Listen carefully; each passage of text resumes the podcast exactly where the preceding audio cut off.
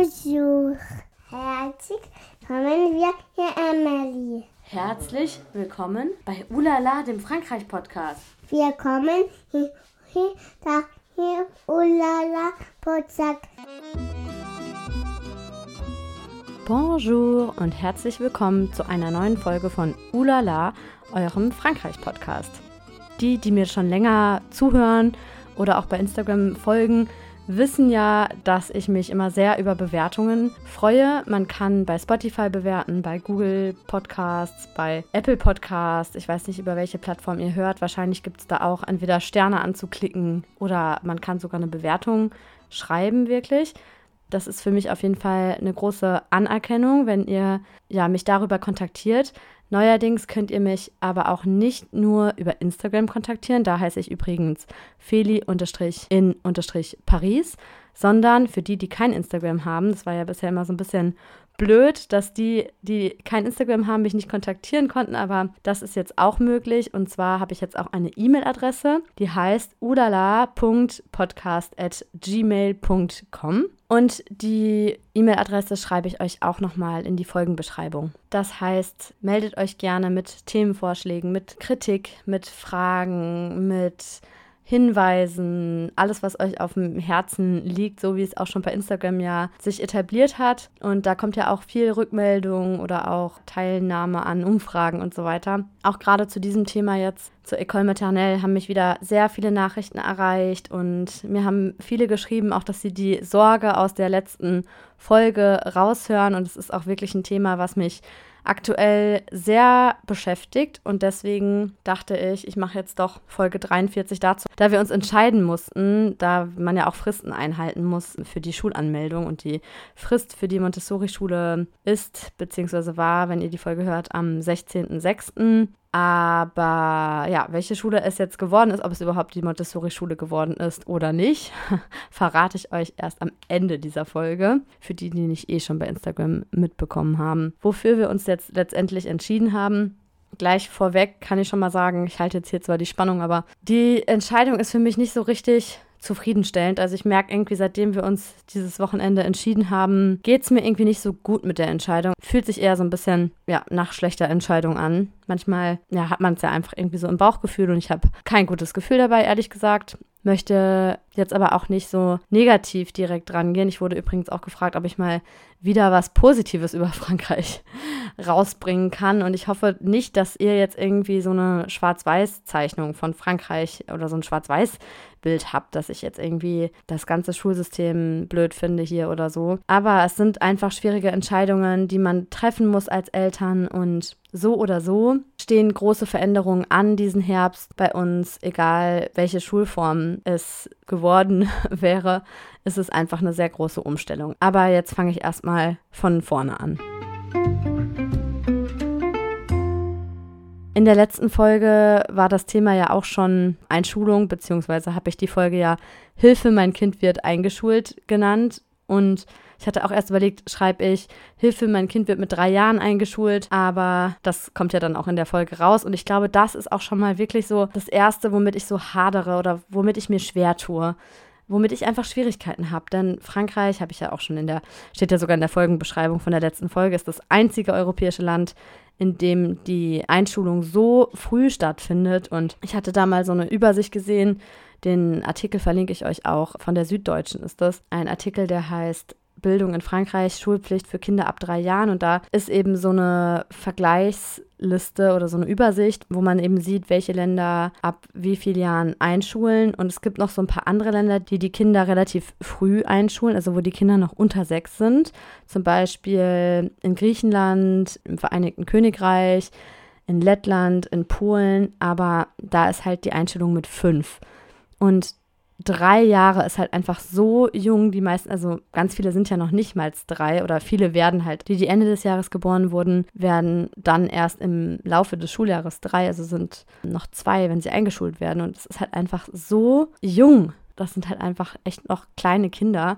Ja, aber wie ich auch schon anfangs sagte, so oder so ist es jetzt ein großer Schritt, der natürlich auch wieder was mit Loslassen zu tun hat. Und ich muss gestehen, dass ich mir auch schwer damit tue. Egal, ja, welche Schule es wird, es ist ein Schritt in die Welt. Ab dann geht sie immer in die Schule. Ich bin da auch gerade wirklich melancholisch, weil diese sehr intensive Zeit, also das bedeutet natürlich, dass diese intensive Zeit auch mit meinen Kindern, dass beide zu Hause sind, jetzt zu Ende geht, dass es jetzt der letzte Sommer ist, in der diese Konstellation so ist, wie sie aktuell ist. Ganz kurz zum Hintergrund für die, die mir nicht regelmäßig zuhören oder jetzt erst einschalten. Also meine aktuell dreijährige Tochter Emily ist jetzt seit über einem Jahr zu Hause, beziehungsweise stimmt gar nicht. Wir hatten einmal einen kurzen Kita-Versuch, da hatte ich ja auch eine Folge dazu gemacht. Und zwar habe ich die Kita-Eingewöhnung in zwei Tagen geht das genannt. Das war Folge 37. Dann hatten wir aber, also hatten wir eigentlich ja schon von Anfang an, erzähle ich ja sogar auch in der Folge, Stress mit der Kita-Leitung und dieser Stress hat sich wiederholt bzw. verstärkt. Wir haben dann auch viel mehr bezahlt, als wir eigentlich ursprünglich dachten. Ich hatte auch die Preise genannt. Also je nachdem, wie lange, wie viele Tage man das Kind in einer privaten Kita lässt, hatte ich in der Folge gesagt, wie viel man dann zahlt. Also ich habe da einfach weitergegeben, was mir diese Conseiller dort gesagt haben, ähm, habe das dann auch nochmal in der Folgenbeschreibung aktualisiert, weil es ja nicht stimmte. Ich habe mich da irgendwie drauf verlassen, doverweise. Ich hätte wahrscheinlich nochmal bei der KAF irgendwie vorher nachfragen sollen, also bei der Caisse des Allocations Familial, bei der Familienkasse. Lange Rede, kurzer Sinn, wir haben da echt ja, viel mehr gezahlt, als womit wir gerechnet hatten. Knapp 1000 Euro waren das für die zwei Monate, also März und April. Und dafür, dass wir nur zwei Tage in der Woche da waren und ich ja auch echt teilweise angerufen wurde, dann irgendwie schon um 14, 15 Uhr, dass ich sie wiederholen soll, weil sie so viel weint und so. Ja, war das Ganze schon so ein bisschen ist einfach irgendwie ärgerlich abgelaufen und dann für Mai wurde uns dann auch kein Vertrag zugeschickt. Wir waren auch gar nicht mehr da. Wir haben dann aber trotzdem eine Rechnung bekommen, beziehungsweise haben die das Geld einfach abgebucht. Wir haben es dann zurückgebucht von der Bank. Also es war alles noch irgendwie ziemlich unschön. Die haben auch überhaupt nicht mehr auf unsere E-Mails reagiert. Wir haben immer wieder geschrieben, kam nichts mehr zurück und jetzt hat sich die Sache erledigt. Wir haben den Vertrag nicht mehr verlängert und auf jeden Fall war das Ganze ein Reinfall. Wobei kann man jetzt auch nicht so sagen, weil es hat mir schon so ein bisschen Erleichterung im Alltag geschafft. Es war echt sehr anstrengend. Es ist einfach, ja, nicht immer so einfach, wenn man beide Kinder den ganzen Tag zu Hause hat. Könnt ihr euch vorstellen. Und auch die ganze Sache mit unserem Au pair hat ja nicht funktioniert habe ich ja auch bei Instagram schon ausführlich drüber gesprochen. Folge 38. Wir bekommen ein Au-pair, ist also auch nicht mehr aktuell. Unser Au-pair hat nämlich gekündigt, für die, die es noch nicht mitbekommen haben. Hatte auch überlegt, ob ich nochmal eine Podcast-Folge dazu mache, die ich zum Beispiel Au-pair-Fail nenne oder so. Aber im Grunde genommen hat es einfach nicht gepasst. Und ich hatte, glaube ich, alle Gefühle durch. Ich war total enttäuscht, total sauer, auch traurig. Und jetzt bin ich aber auch irgendwie erleichtert, dass ich ein Problem weniger habe. Und gleichzeitig habe ich auch das Gefühl, dass wir uns alle so ein bisschen eingegroovt haben als Familie, dass wir immer mehr zusammenwachsen. Und auch jetzt, wo das erste Lebensjahr von Laila fast geschafft ist. Also ich finde immer so, dieses erste Babyjahr ist auch einfach eine besondere Herausforderung. Wenn man die ganze Zeit so ein Baby an einem kleben hat. So schön es ist, so anstrengend ist es halt auch. Und so lange ist es aber jetzt, wie gesagt, gar nicht mehr so.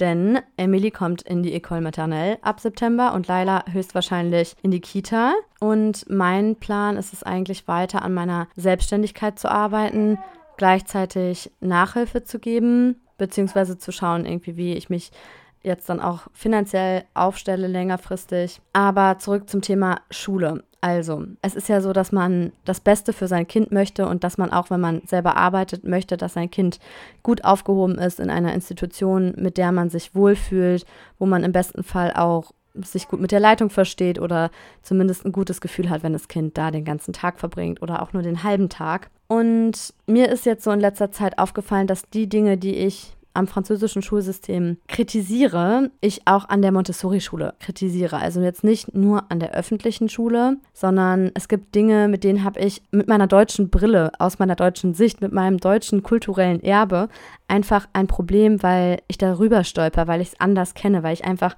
anders aufgewachsen bin, weil ich eine ganz andere Mentalität habe und Dinge ja einfach anders sehe. Ich fange jetzt mal mit dem ersten großen Kritikpunkt an. Und zwar ist das die fehlende Eingewöhnung. An der Stelle unterbreche ich jetzt nochmal ganz kurz, weil, wie ihr im Hintergrund hört, wird Laila wieder wach. Und ich kann gerade nicht in Ruhe weitersprechen. Und Emily ruft mich gleichzeitig. Die sollte sich eigentlich auch ausruhen. Es hat aber mal wieder gar nicht geklappt. Auf jeden Fall passt es gerade ganz gut, dass ich einen Cut mache. Dann hört ihr gleich eine kleine Musik und dann geht es weiter mit meiner größten Kritik oder mit einer meiner größten Kritikpunkte und zwar das Thema fehlende Eingewöhnung. Ja, also das Thema fehlende Eingewöhnung ist wirklich was, was mir schon viel Kopfzerbrechen bereitet hat, weil aus meiner deutschen Perspektive das so absurd ist, dass man das nicht für sinnvoll erachtet in Frankreich.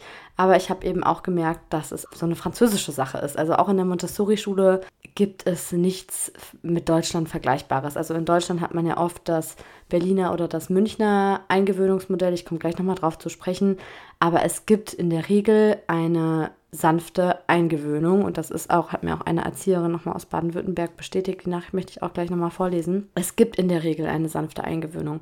Und auch da gibt es ja Hochs und Tiefs. Und eine gute Freundin, mit der ich auch noch mal länger drüber gesprochen habe, die meinte auch, dass es auch bei ihr bei einer sanften Eingewöhnung in Woche drei so war, dass das Kind geweint hat, dass sie auch weinend weggegangen ist, weil das Kind ja dann auch bei einer sanften Eingewöhnung irgendwann versteht, Mama und Papa bleibt jetzt nicht da, sondern ich mache den Tag jetzt hier alleine in Anführungsstrichen. Mama und Papa gehen jetzt weg ne, und kommen dann irgendwann wieder, aber ich bin jetzt erstmal ein paar Stunden hier an diesem Ort. Und selbst bei einer sanften Eingewöhnung ist es ja eine Umstellung einfach, aber der Unterschied ist eben, dass man als Eltern vor allem auch weiß, wo das Kind ist, also wer für das Kind da ist, von wem das Kind aufgefangen wird und ja, ne, wer tröstet sein Kind dann? Und hier gibst du halt das Kind am Schultor ab und dann ciao. Du weißt nicht, wie die Erzieher mit oder die Mätresse oder der Maître, also die, der Lehrer und die Hilfskraft mit deinem Kind umgehen. Du weißt nicht, ob die dein Kind sympathisch finden, ob dein Kind die sympathisch findest. Du gibst das Kind, ja, also ich weiß nicht, ob man es mit einem guten Gewissen abgeben kann, am ersten Schultag vor allem. Ich spreche jetzt vor allem vom ersten Schultag. Das ist wirklich was, wo ich mir so denke, oh mein Gott, und es war auch schon so, dass mein Mann zu mir gesagt hat, aber Felicia, du wirst doch nicht eingeschult, sondern Emily. Und ich glaube, du hast damit ein größeres Problem als sie. Und es kann schon sein. Ich weiß auch jetzt schon, dass ich heulen werde. Aber es ist halt auch einfach was, also diese Intransparenz, nicht zu wissen, wie es dann da ist in der Klasse, wie die anderen Kinder sind. Jetzt, jetzt ist es auch schon so, Emily fragt mich auch jetzt schon, wie heißen die anderen Kinder und so. Es ist einfach in der öffentlichen Schule so, vor allem seit Corona ist es noch schwieriger als Eltern reinzukommen überhaupt in die Schule und diese Sorge, dass das Kind ins kalte Wasser geschmissen wird, ist aber auch so ein bisschen unabhängig von der Schulform. Wobei es schon so ist, in der Montessori-Schule, wo wir die zwei Orientierungstage hatten, dass da eine Woche mehr oder weniger Eingewöhnung vorgesehen wird, also dass die Eltern am Anfang immer eine halbe Stunde dabei bleiben können und dass es dann erst am Freitag, also am Ende der Woche so ist, beziehungsweise ist ja Mittwoch schulfrei, also dann Montag ist dann so eine Art Kennenlerntag, da sind die Kinder dann auch schon, ich glaube, eine Stunde oder zwei allein, dann am Dienstag sind die Eltern halt auch am Anfang noch dabei und dann Mittwoch schulfrei, dann Donnerstag sind die Eltern auch noch eine halbe Stunde dabei und ab Freitag dann alleine.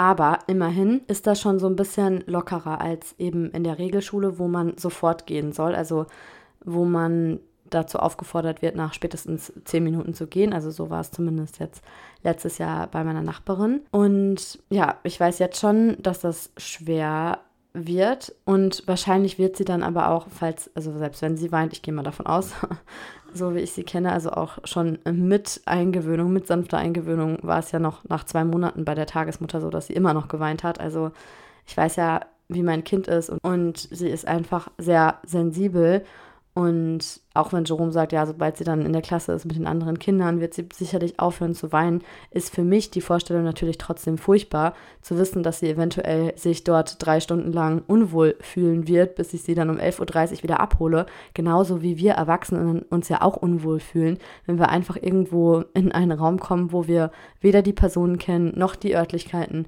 noch die Personen, mit die uns dann was zu sagen haben. Also zum Beispiel zukünftiger Chef und so weiter. Das ist ja einfach eine Stresssituation und ich verstehe überhaupt nicht, dass, also selbst wenn wir Erwachsenen wissen, dass uns sowas stresst, wie muss das dann für kleine Kinder sein?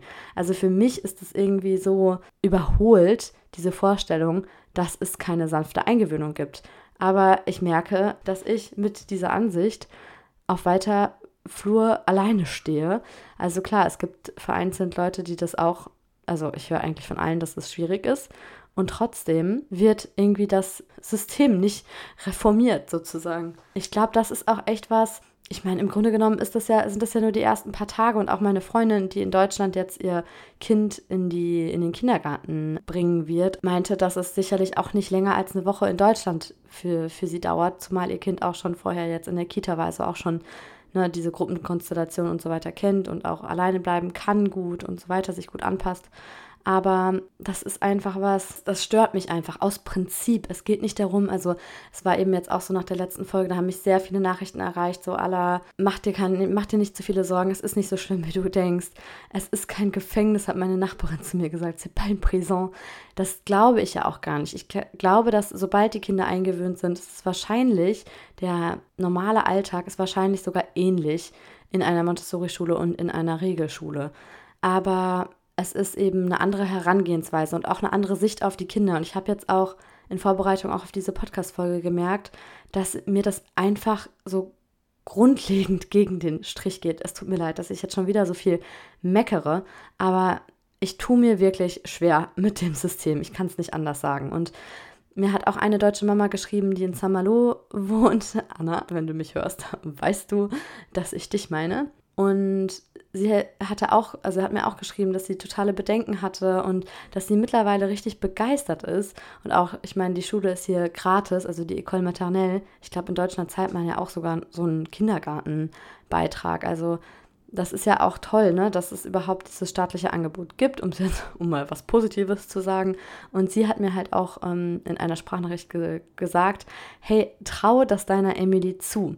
Und das ist auch so ein Satz, der ging mir dann echt noch so länger durch den Kopf. Und ich dachte mir so, darum geht's nicht. Ich traue ihr das schon zu. Wobei ich dann echt so nachgedacht habe, traue ich es ihr wirklich zu? Also möchte ich das für sie? Es ist eher so, Klar schafft sie das irgendwie, das ist nicht die Frage. Alle schaffen das ja und das ist auch so ein Streitpunkt mit meinem Mann, weil er dann auch immer sagt, ja, ne, was willst du mir jetzt damit sagen? Ich bin, ich, also das ist ja auch sowas, da fühlt man sich schnell ins Unrecht gesetzt, gerade als Franzose.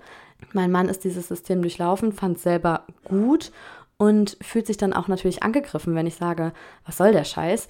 Und fragt mich dann, sag mal, willst du mir gerade sagen, 99,9 Prozent aller Franzosen sind bescheuert oder was? Ja, ist natürlich auch schwierig. Aber man muss auch noch dazu sagen, dass die Schulklasse bei Anna aus der Bretagne, also bei nicht bei Anna, sondern bei ihrem Kind, oder bei ihren Kindern. Also sie hatte mir halt geschrieben, die Klasse besteht aus 18 oder 19 Schülern. Also es ist nicht so wie hier, dass das so Riesenklassen sind. Ich denke mal, also das habe ich jetzt schon von vielen aus der Bretagne vor allem gehört, dass die Klassen kleiner sind. Ich denke mal, das liegt hier einfach am Ballungsraum Paris. Und es ist natürlich noch schwieriger, wenn alle nach einem Schema X handeln müssen oder eine bestimmte Aktivität vorgegeben wird und alle das machen müssen, wenn man nicht 20, sondern 30 Kinder vor sich sitzen hat. Also ich weiß einfach gar nicht, wie das funktionieren soll, aber ich habe auch einfach jetzt noch nicht so wirklich das Bild vor Augen. Man hat ja auch kein Bild vor Augen, weil man darf ja nicht mal reinschnuppern. Das stört mich halt auch einfach so, so einfach aus Prinzip, einfach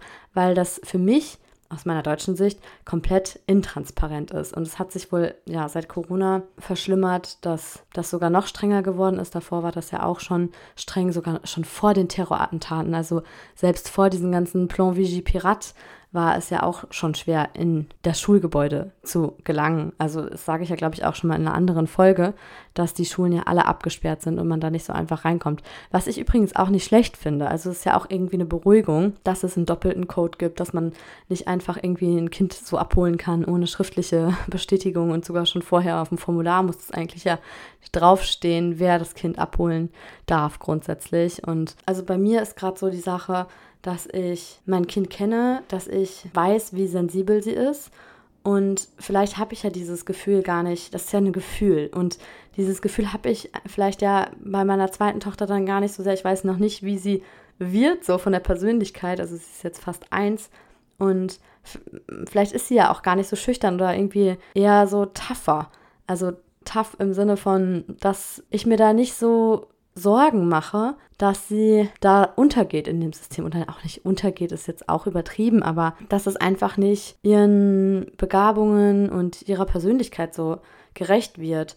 Und es ist eben auch so, dass ich jetzt auch so gemerkt habe, wie wichtig mir es ist, dass die Schule, also in meiner Idealvorstellung, komplettiert die Schule, die Erziehung, die ich auch zu Hause verfolge. Und in den Gesprächen, auch zum Beispiel mit meinen Nachbarn, die einen sehr autoritären, ich sag mal in Anführungsstrichen typisch französischen Erziehungsstil verfolgen, merke ich einfach, dass die gar nicht verstehen, was eigentlich mein Problem ist, weil die die Dinge, die in der Schule vermittelt werden, gut finden. Und viele Dinge, mit denen ich wirklich ein Problem habe, wo ich denke, wie kann man sowas vor anderen Eltern sagen? Also für mich ist das teilweise, sind das Demütigungen der Kinder oder wahrscheinlich finden das jetzt auch die meisten, die mir zuhören, total übertrieben oder denken jetzt, ich finde jetzt überall was auszusetzen, aber ich tue mir wirklich schwer und es ist ja, zurück zum Thema Eingewöhnung und nochmal aus der Bretagne. Also da habe ich, wie gesagt, viele unterschiedliche Meinungen gehört. Gibt auch übrigens mehrere Deutsche, denen ich aus der Bretagne folge. Unter anderem auch ein sehr schöner Instagram-Account. Eine tolle Künstlerin ist Mel. Die hat bei Instagram den Namen Meet the Pandas. Die haben sich, ich glaube, vor zwei Jahren oder so den Traum von einem Haus in der Bretagne ermöglicht, beziehungsweise sind sie ausgewandert nach Frankreich. Habe jetzt übrigens vor ein paar Tagen gesehen, dass Mel endlich nach, ich glaube, zwei Jahren jetzt ihre Carte Vitale bekommen hat. Also jetzt auch im französischen Krankenversicherungssystem offiziell drin ist. Das ähm, ja, ist typisch französische Verwaltung. Könnte ich jetzt auch Stunden drüber sprechen, mache ich aber nicht. Auf jeden Fall, lange Rede, kurzer Sinn. Mel von Meet the Pandas hatte wohl letztes Jahr den gleichen Struggle wie ich, denn ihr jetzt dreieinhalb oder vierjähriger Sohn ist eingeschult worden. Also der ist jetzt noch in der Petit-Sektion. Also im September letztes Jahr ist er eingeschult worden und mittlerweile klappt es wohl sehr gut. Und mich hatten, glaube ich, drei oder vier Leute unabhängig voneinander auf Meet the Pandas hingewiesen. Spricht für sie. Und ich habe sie dann angeschrieben und gefragt, wie das dann für sie war, die Eingewöhnung. Ich wollte es dann nochmal aus ihrer Sicht erfahren, denn mir hatten andere schon geschrieben, ja, ihr Sohn hat jetzt wohl dann einen Freund gefunden und so. Fand ich dann auch witzig, dass ja, man so das Leben der anderen verfolgt und dass ich ganz andere Informationen übrigens von anderen Leuten über sie hatte, als das, was sie mir dann geschrieben hat. Aber das wieder auch nur am Rande. Sie hatte mir auf jeden Fall dann geantwortet, ich lese mal vor, bei uns gab es keine Eingewöhnung, was wirklich hart war und ungewohnt. Nach vier Monaten, dazwischen viel erkältet und Ferien, klappte es dann ohne Probleme. Ich habe auch gehört, dass manche Schulen eine Eingewöhnung zulassen, aber leider nicht alle. Wobei bei uns allerdings noch das Problem war, dass in der Zeit achtmal der Lehrer gewechselt wurde, was ja nicht der Normalfall ist. Ihr packt das. Also, dass sie geschrieben hat, dass es bei ihnen auch keine Eingewöhnung gab, lag daran, dass ich von Lisa aus der Bretagne, jetzt habe ich drei Deutsche aus der Bretagne zitiert, aber bei ihr war es eben so, dass es eine Eingewöhnung gab und die Eltern anfangs dabei bleiben konnten, wobei die wohl in einem richtig coolen Dorf lebt. Denn der Bürgermeister scheint da eh auch eine coole Socke zu sein, der wohl auch ja so ein bisschen Medienberühmtheit äh, dafür bekommen hat, dass er sich dafür eingesetzt hat, dass Pestizide nur mit 200 Meter Abstand zu einem Haus gespritzt werden dürfen was in der landwirtschaftlichen Bretagne für Aufsehen gesorgt hat, hatte mir dann Lisa geschrieben. Also das Dorf ist Longue und da ist es sogar möglich, dass man, wenn man ja die Kinder in einer anderen Schule anmeldet, es gibt ja das Wohnortprinzip, habe ich ja in der letzten Folge erklärt, dass die Anträge auch angenommen werden. Ich glaube, das gestaltet sich hier in unserer Gegend, im Val d'Oise, wohnen wir ja im Departement Val d'Oise, aber immer noch Ile-de-France, also im Großraum Paris, schwieriger. Aber trotzdem fand ich das ganz interessant, dass es immerhin, mich haben vielleicht schätzungsweise 30 Nachrichten erreicht und es gibt eine einzige, eben Lisa aus der Bretagne, wo eine Eingewöhnung möglich war. Das heißt, der bedürfnisorientierte Ansatz kommt so langsam in Frankreich an, ist zumindest meine Hoffnung. Und ja, ich ermutige euch, wenn ihr euer Kind auf eine École maternelle in Frankreich schicken wollt, dass ihr euch einfach mal informiert und anruft in der Schule. Denn ich glaube, ja, es, es kommt wirklich auf die Schule an und auf die Schulleitung. Und ja, das habe ich dann auch gemacht, nachdem ich erfahren habe, dass es manchmal sogar eine Eingewöhnung gibt. Denn bei ihr war das nämlich eine richtig lange Eingewöhnung, die ist wochenlang noch anfangs dabei geblieben. Und also wir haben Mitte Mai hin und her geschrieben und da war also die Rentrée, also der Schulbeginn schon über ein halbes Jahr her. Und sie hatte mir dann geschrieben, ich bin heute auch erst wieder um neun gegangen. Die ganzen Feiertage sind zwar toll, aber meine Tochter, meiner Tochter fehlt die feste Struktur und sie mag seit zwei Wochen nicht mehr gerne in die Schule gehen, sondern will lieber daheim bleiben. Und das fand ich dann irgendwie auch schön, dass es sogar dann im Laufe des Jahres nochmal möglich war, einfach die erste halbe Stunde dabei zu bleiben. ja, grundsätzlich ist es aber so, hatte ich ja schon gesagt, ne, dass man am ersten Schultag nach zehn Minuten spätestens aufgefordert wird zu gehen. Und eine Freundin von mir, die in Conflans ihre Tochter jetzt die Einschulung machen wird ab September, die hat auch eine Mail dazu bekommen, wo man, also sie hat mir das geschickt. Ich lese mal aus der Mail vor, weil das fand ich auch nochmal krass, das so schwarz auf weiß zu sehen. Le jour de la rentrée, ne vous attardez pas. Les enfants pleurent au moment de la séparation avec les parents, puis se calment. Il faut vite s'éclipser pour permettre aux activités de débuter. Ich übersetze gleich, bevor ich hier weiter ironisch schmunzle. Certains enfants pleurent en début d'année, mais cela ne dure jamais.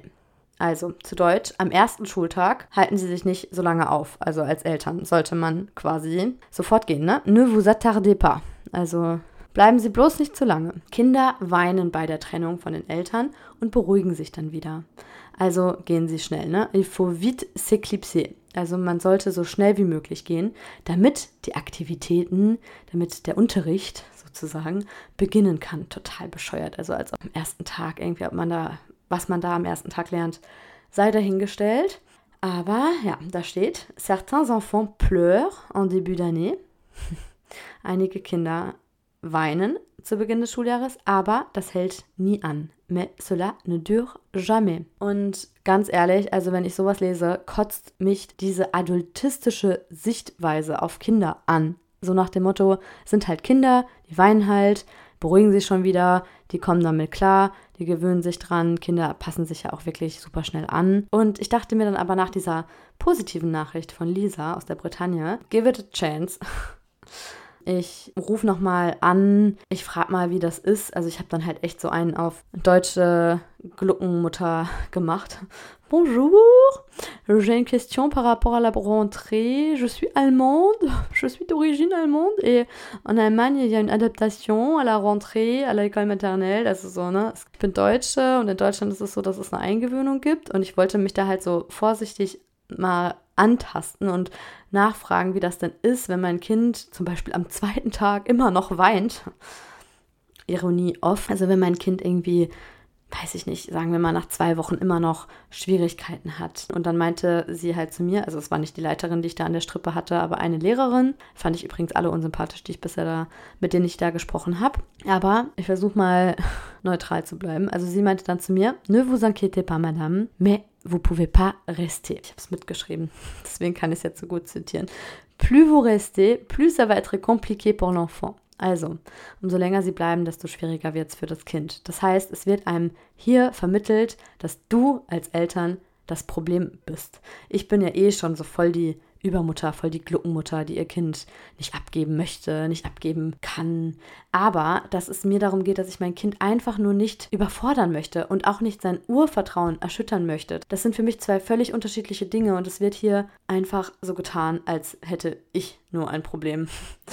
Und mir würde ja ein Tag Eingewöhnung oder zwei Tage Eingewöhnung reichen. Es muss ja nicht wie in Deutschland mehrere Wochen gehen, aber so dieses, ja, c'est normal, Madame il faut que vous partez, das hat mich schon wieder so genervt. Und anstatt, dass mich dieses Gespräch beruhigt hat, obwohl sie dann auch gesagt hat, ne vous inquiétez pas, ne, also äh, machen Sie sich keine Sorgen, Madame, hat es mich dann, also hat es dann eher noch einen draufgesetzt, als sie gesagt hat, c'est normal si votre enfant pleure, das ist normal, wenn ihr Kind weint. Und ich denke mir so, nein, es ist nicht normal. Natürlich, also sie meinte dann, ja, à un moment donné, votre enfant va devoir se séparer de vous. Ja, spätestens, wenn sie erwachsen ist und aussieht. Also ich mache mir keine Sorgen darüber, dass mein Kind sich nicht irgendwann von mir trennen will, in Anführungsstrichen.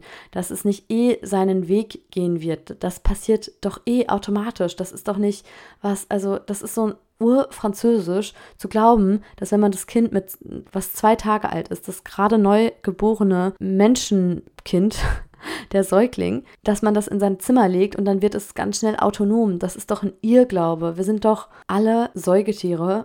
Sorry, jetzt wird schon wieder voll die Grundsatzdiskussion hier, aber wie heißt nochmal dieser, dieser Spruch? Es gibt doch so einen Spruch, wir leben in einer modernen Gesellschaft, aber wir sind immer noch die gleichen Steinzeitkinder oder so. Auf jeden Fall ist mir dieser Spruch so hängen geblieben, weil wir leben zwar in dieser modernen Gesellschaft, aber wir sind gar nicht so modern, wie wir glauben. Unsere Grundbedürfnisse und gerade die von den Kindern, ich meine gerade von Babys.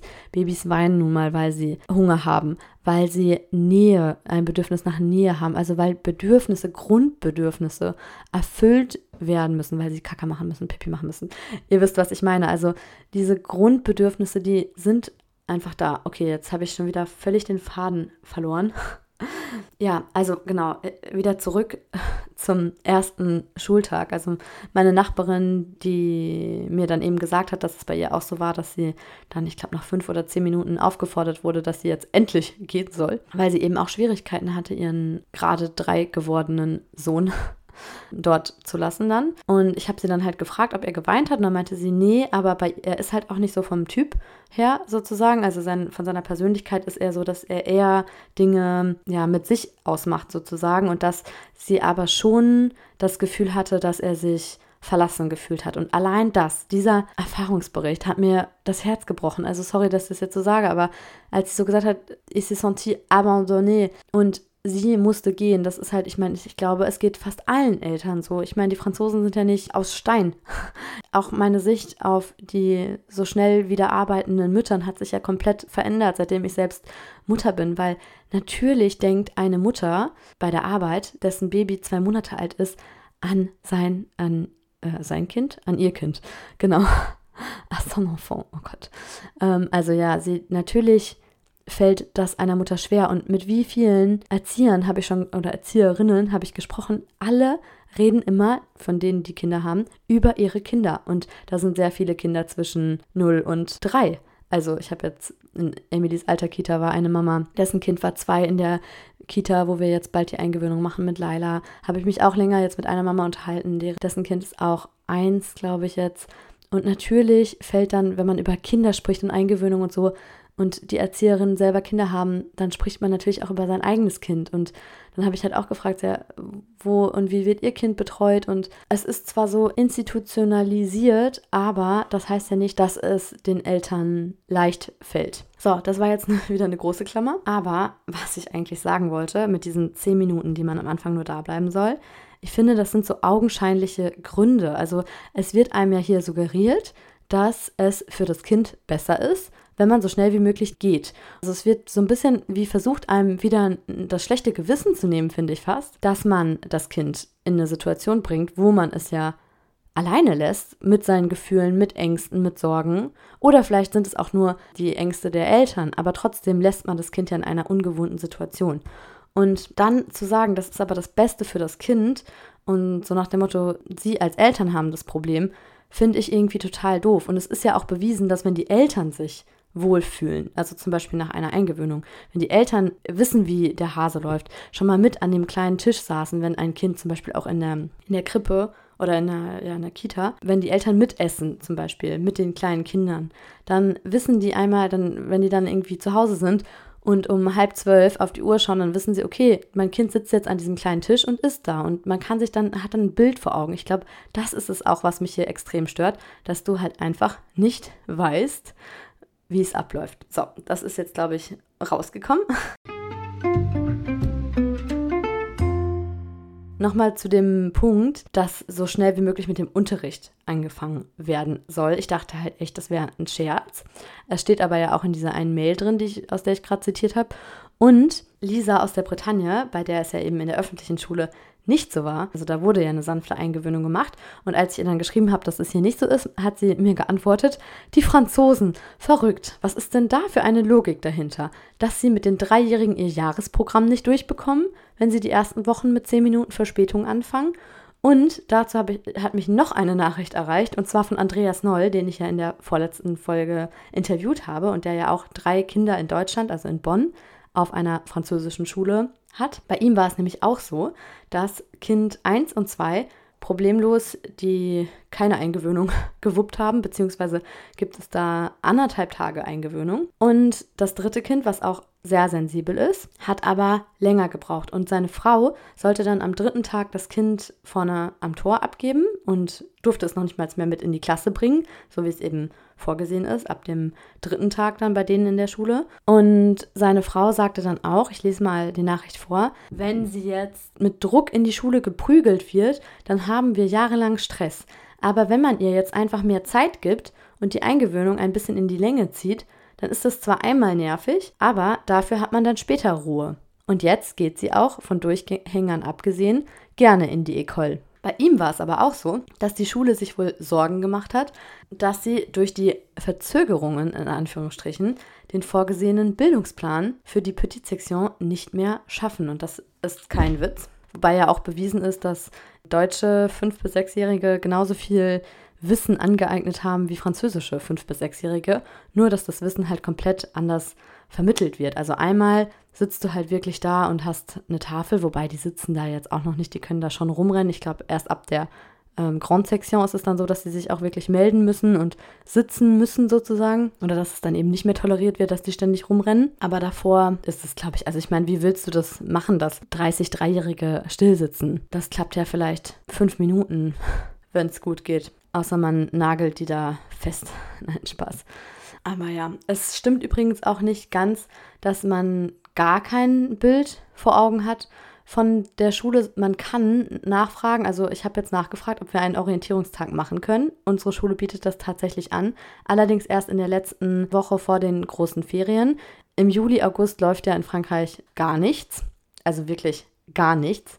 Wenn man das nicht einmal selber miterlebt hat, dann glaubt man das nicht. Also da ist wirklich ja, da, da, braucht man niemanden versuchen zu erreichen oder so. Also kann man gerne machen. Ähm, als ich in der Botschaft gearbeitet habe, hatten wir, also ne, das Leben geht ja trotzdem auch im Juli und August weiter, aber probiert mal da Gesprächspartner zu finden, zum Beispiel in der, im Sommerloch. Also da ist halt wirklich einfach nichts, gar nichts. Und ja, deswegen finden eben diese Orientierungstage kurz vor den Ferien erst statt, also jetzt Anfang Juli.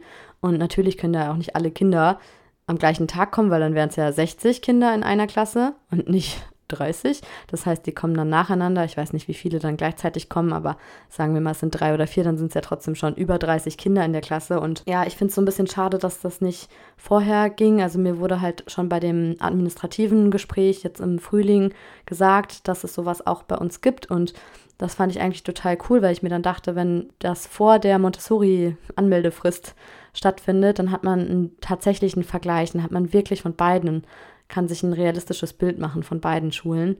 Aber leider, ja, können wir jetzt nicht vor Anfang Juli in, in die öffentliche Schule rein. Und ich habe mich jetzt auch, also ihr merkt, ich rede mit vielen Leuten darüber. Ich habe mich auch länger mit ähm, denen, die für, für die Stadt arbeiten, für die Stadt Herblay, von, vom LEP, also vom Lieu d'accueil enfants parents, von diesem Verein, wo ich immer montags und freitags aktuell hingehe mit meinen beiden Kindern, darüber unterhalten und auch eben über die fehlende Eingewöhnung, weil das echt was ist, was mich einfach stört. Und vor allem wird es ja jetzt auch in den Kindertagesstätten so gemacht, also in den Krippen wird es ja jetzt so gemacht, dass man, also in den meisten zumindest, eine Eingewöhnung macht, was ja total Sinn macht bei den 0- bis 3-Jährigen. Und vom Spieltreff eben, die das beaufsichtigt, auch die arbeitet an den restlichen Tagen, also Dienstag, Mittwoch, Donnerstag, in, also als Springer sozusagen in den drei öffentlichen Kitas. Ist übrigens dann auch in der Kita, wo jetzt die Laila dann ab September hinkommt, was mega cool ist, weil dann kennt sie immerhin schon eine Betreuerin, auch wenn sie nicht so oft da ist, aber immerhin irgendwie eine Beruhigung für die Eltern. Das ist ja immer so, ja, vertrauenseinflößend. Einfach, wenn man schon mal jemanden kennt oder schon einfach so ein Gesicht vor Augen hat und vor allem auch weiß, dass die Person sympathisch ist. Das ist natürlich dann der Jackpot. Aber ja, sie meinte jedenfalls zu mir, dass das für sie auch so komisch ist, dass Frankreich sich da nicht an den Nachbarländern orientiert. Wir wissen ja, dass wenn wir, also sie meinte dann, wenn wir in die nördlichen Länder schauen, Deutschland und aufwärts, irgendwie Schweden und so, dass es da einfach besser läuft, dass die Kinder dort sich besser eingliedern. Und warum schaut man sich dann nicht was ab davon? Also das scheint ja erfolgsversprechend zu sein, dieses Münchner oder Berliner Modell. Darauf möchte ich jetzt auch einmal ganz kurz eingehen, was es eben mit diesen zwei Modellen auf sich hat. Ich möchte das jetzt gar nicht so in die Länge ziehen, aber das, was ich verstanden habe oder so mich eingelesen habe, ich verlinke euch dazu auch nochmal zwei Artikel. Das Berliner Eingewöhnungsmodell ist so sozusagen das kurze und wenn ich das in Frankreich sage, ist es halt lächerlich, weil zwei bis drei Wochen Eingewöhnung ist in Frankreich mega lang. Und das Münchner Eingewöhnungsmodell ist das lange in Anführungsstrichen, was teilweise sieben bis acht Wochen geht, manchmal sogar noch länger. Und es wird halt auch echt den Eltern gesagt, nehmt viel Zeit mit. Also das war auch eine von euren Rückmeldungen. Ich möchte jetzt an dieser Stelle einmal so ein bisschen Community Talk machen, mehr oder weniger, denn ich hatte bei Instagram gefragt, wie das denn in Deutschland ist, wie das bei euch war. Viele folgen mir ja aus Deutschland oder Österreich, aber ja, vor allem Deutschland. Und da habt ihr mir eben geschrieben, wie es für euch war. Und es hat auch wieder so für so ein bisschen Verwirrung gesorgt, weil ich habe halt École Maternelle, also Schule, geschrieben. Und bei Schule denkt man ja in Deutschland an die Vor, ähm, an die, nicht Vorschule, an die Grundschule. Und in der Grundschule gibt es ja in der Regel keine Eingewöhnung mehr. Wobei es sogar da so ist, dass die Eltern, glaube ich, am ersten Tag noch mit reinkommen. Und ich erinnere mich, also in der Grundschule erinnere ich mich wirklich ganz genau, im Kindergarten nicht mehr so wirklich, aber ich glaube, es hängt vielleicht auch damit zusammen, dass ich jetzt so Probleme habe. Im Kindergarten gab es bei mir ja auch gar keine Eingewöhnung. Und ich kann mir vorstellen, also ich frage mich manchmal, ob ich nicht irgendwie ja, traumatisiert, ist vielleicht ein zu großes Wort, aber ob ich nicht damit auch einfach ein Problem habe, weil es gab bei uns früher keine Eingewöhnung. Und ich habe dann auch nochmal bei Instagram euch gefragt, wie es bei euch war. Und es gab früher keine Eingewöhnung. Das gibt es noch gar nicht so lange. Also ich habe mal dann ein bisschen recherchiert und es gab das wohl irgendwie schon in den 80er, 90ern, das Prinzip, dass man gesagt hat oder dass man herausgefunden hat, also dass die Erziehungswissenschaft oder ich weiß nicht, welche Wissenschaften noch herausgefunden haben, dass es gut ist fürs Kind und für die Eltern. Aber es wurde offensichtlich, also zumindest in unserer Stadt 1994, als ich in den Kindergarten kam, noch nicht so angewandt oder umgesetzt. Keine Ahnung, aber auf jeden Fall hatte ich auch keine Eingewöhnung. Bin allerdings, muss man dazu sagen, auch nie den ganzen Tag geblieben. Meine Mama hat mich immer schon, ich glaube sogar vor dem Mittagsschlaf abgeholt oder auf jeden Fall in der Mittagszeit. Also es war ganz selten so, dass ich noch dort gegessen habe. Ja, auf jeden Fall hattet ihr mir auf die Frage, wie das denn bei euch war oder bei euren Kindern, ob man sich die Einrichtung angucken durfte, folgendes geantwortet. Also einer hat mir geschrieben, Kita ohne Eingewöhnung mit einem Elternteil oder Bezugsperson gibt es in Deutschland, glaube ich, nicht mehr. Also Kita ohne Eingewöhnung gibt es nicht mehr. Anders gesagt, es gibt Kita immer mit, nur mit Eingewöhnung. Hier wird man dann eher komisch von den Erziehern angeguckt, wenn man sagt, dass die Eingewöhnung hoffentlich schnell geht. Also zum Beispiel zwei Wochen, weil man dann zum Beispiel keinen Urlaub mehr hat. Fand ich auch eine super interessante Nachricht. Also das ist wirklich, ja, eine konträre Mentalität zu der, die ich hier erlebe. Dann hat mir Carmen Katharina geschrieben. Ich kenne es so, dass es im Kindergarten, also auch für vier bis fünfjährige, eine Eingewöhnung gibt. In der Schule für sechsjährige sind auch hier die Eltern nicht mehr dabei. Da hatte mir übrigens Grapes and Chocolate geschrieben, dass die zukünftigen Erstklässler zusammen für zwei Stunden zum Schnuppern kommen. Damit meinte sie dann aber die Grundschüler. Ja, also selbst da gibt es teilweise in Deutschland noch so ein bisschen Schnupperstunden. Dann hatte mir Vera Michels geschrieben, Kita mit Eingewöhnung nach Berliner Modell, in die Schule dann alleine. Jemand aus meiner deutsch-französischen Community hatte mir geschrieben, in Deutschland auf jeden Fall, also zum Thema Eingewöhnung. Das finde ich so gut und kindgerecht. Il y a que en France, en petite section, que les parents restent une demi-heure und tschüss. Auch geil, wie sie richtig deutsch-französischen Mischmasch schreibt. Also es ist nur in Frankreich so, dass man in der Petite Section, also bei den drei bis vierjährigen, dass die Eltern da eine halbe Stunde bleiben und dann tschüss. Chaque année aux infos TV, il filme les petites sections qui pleurent. Das war auch sowas, boah. Allein bei der Nachricht dachte ich mir wieder so, boah, oh Mann, das möchte ich einfach nicht. Ich möchte das nicht für mein Kind, aber ich weiß, dass es so kommen wird. Also jedes Jahr im Fernsehen werden die ja, Petite Section gefilmt, die weinen. Puh, warum macht man sowas, ne? Also wenn man doch schon weiß, dass das mit so starken Gefühlen einhergeht, wie kann man denn das normal finden? Das ist pff, so französisch, einfach zu sagen, c'est normal, il pleure, c'est normal. Da könnte ich mich jetzt schon wieder richtig drüber aufregen, aber bringt ja nichts. Naja, auf jeden Fall hat sie noch geschrieben, il y a plein de trucs positifs de mise en place en France pour la Eingewöhnung. Es gibt ganz viele, sie hat Eingewöhnung auf Deutsch geschrieben. Es gibt ganz viele positive Dinge, die in Frankreich auch schon gemacht werden für die Eingewöhnung. Auch so kleine Rituale, also tous les petits comme en Allemagne, weil in Deutschland gibt es ja sowas mit Morgenkreis oder auch Goûter. Wie sagt man Goûter auf Deutsch? So diesen Nachmittagssnack zwischen drei und vier war das bei uns in der Krippe immer oder zwischen drei und fünf dann nachmittags gibt es den Goûter, also quasi Kekse, nochmal so einen kleinen Snack einfach. Ça rythme la journée et ça rassure. Also das bringt so einen Rhythmus in den Tag oder eine Struktur.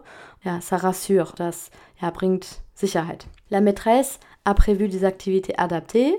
La CEM assure grave aussi. Also die Lehrerin hat Aktivitäten dabei, die angepasst sind, auf die Kinder abgestimmt sind. Und die Hilfskraft, die AZEM, macht es auch richtig gut.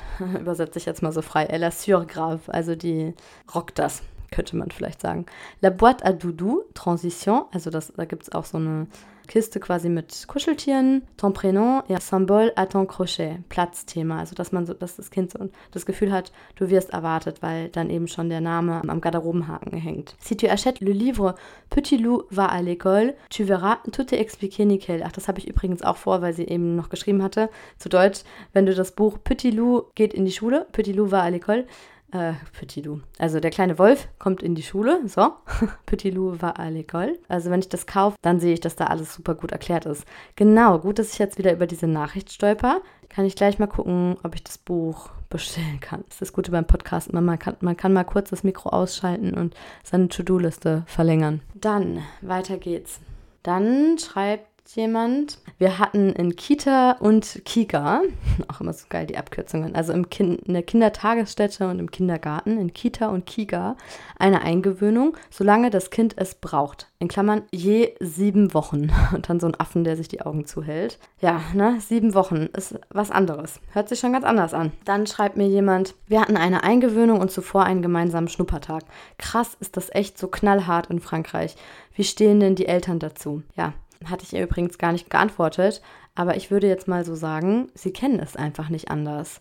Also die meisten haben damit nicht so ein Problem wie ich. Also alle, mit denen ich gesprochen habe, sagen eben genau das, was die Lehrer einem auch sagen. C'est normal. C'est normal que votre enfant pleure. Und es weinen ja noch nicht mal alle Kinder. Peut-être vous avez un enfant qui pleure pas. Vielleicht haben sie ja ein Kind, was nicht weint. Ah, ja. Weiter zu euren Nachrichten, bevor ich mich schon wieder in Rage rede. Eine schreibt, im Kindergarten, im Kiga, im Kindergarten gibt es eine Eingewöhnung, in der Schule nicht. Dann, auch, auch sehr interessant, schreibt eine Französin, Eingewöhnung drei Wochen mit drei Ausrufezeichen. Als Französin fand ich es viel zu lang. ja, so ist es dann eben umgekehrt. Also ich kann mir vorstellen, wenn man mir jetzt sagen würde, mach mal ein Münchner Eingewöhnungsmodell, falls ich irgendwann mal nach Deutschland zurückziehe, werde ich wahrscheinlich auch mir denken, hm, warum habe ich mich so aufgeregt? Ist doch super. Mein Kind wird betreut und ich gehe direkt wieder arbeiten an einem Tag, wo mein Kind mit dem Kindergarten anfängt. Naja, ich berichte dann, wie es tatsächlich war im September. Es kommt dann nochmal eine Follow-up-Folge auf jeden Fall. Bin ich euch jetzt schuldig. Und allein für mich ist es ja immer so ein bisschen, hier vor meinem Mikro zu sitzen und zu sprechen, ist ja so ein bisschen meine Therapie ich verarbeite oder bearbeite irgendwie vieles durchs Sprechen und auch allein durchs Skript schreiben. Das tut irgendwie auch schon mal gut. Und allein jetzt hier so eure Antworten auf einem Haufen zu sehen, die ich hier abgetippt hatte, ist auch schon mal irgendwie, ja, hilft mir immer so ein bisschen meine Gedanken zu sortieren. Aber weiter geht's mit euren Antworten. Kita und Schule sind ja völlig unterschiedliche Sachen. Kita immer Eingewöhnung. Ja, das war eben, weil ich gefragt hatte, wie war es denn bei euch in der Schule? Also ab drei. Aber ist ja nicht ab drei in Deutschland.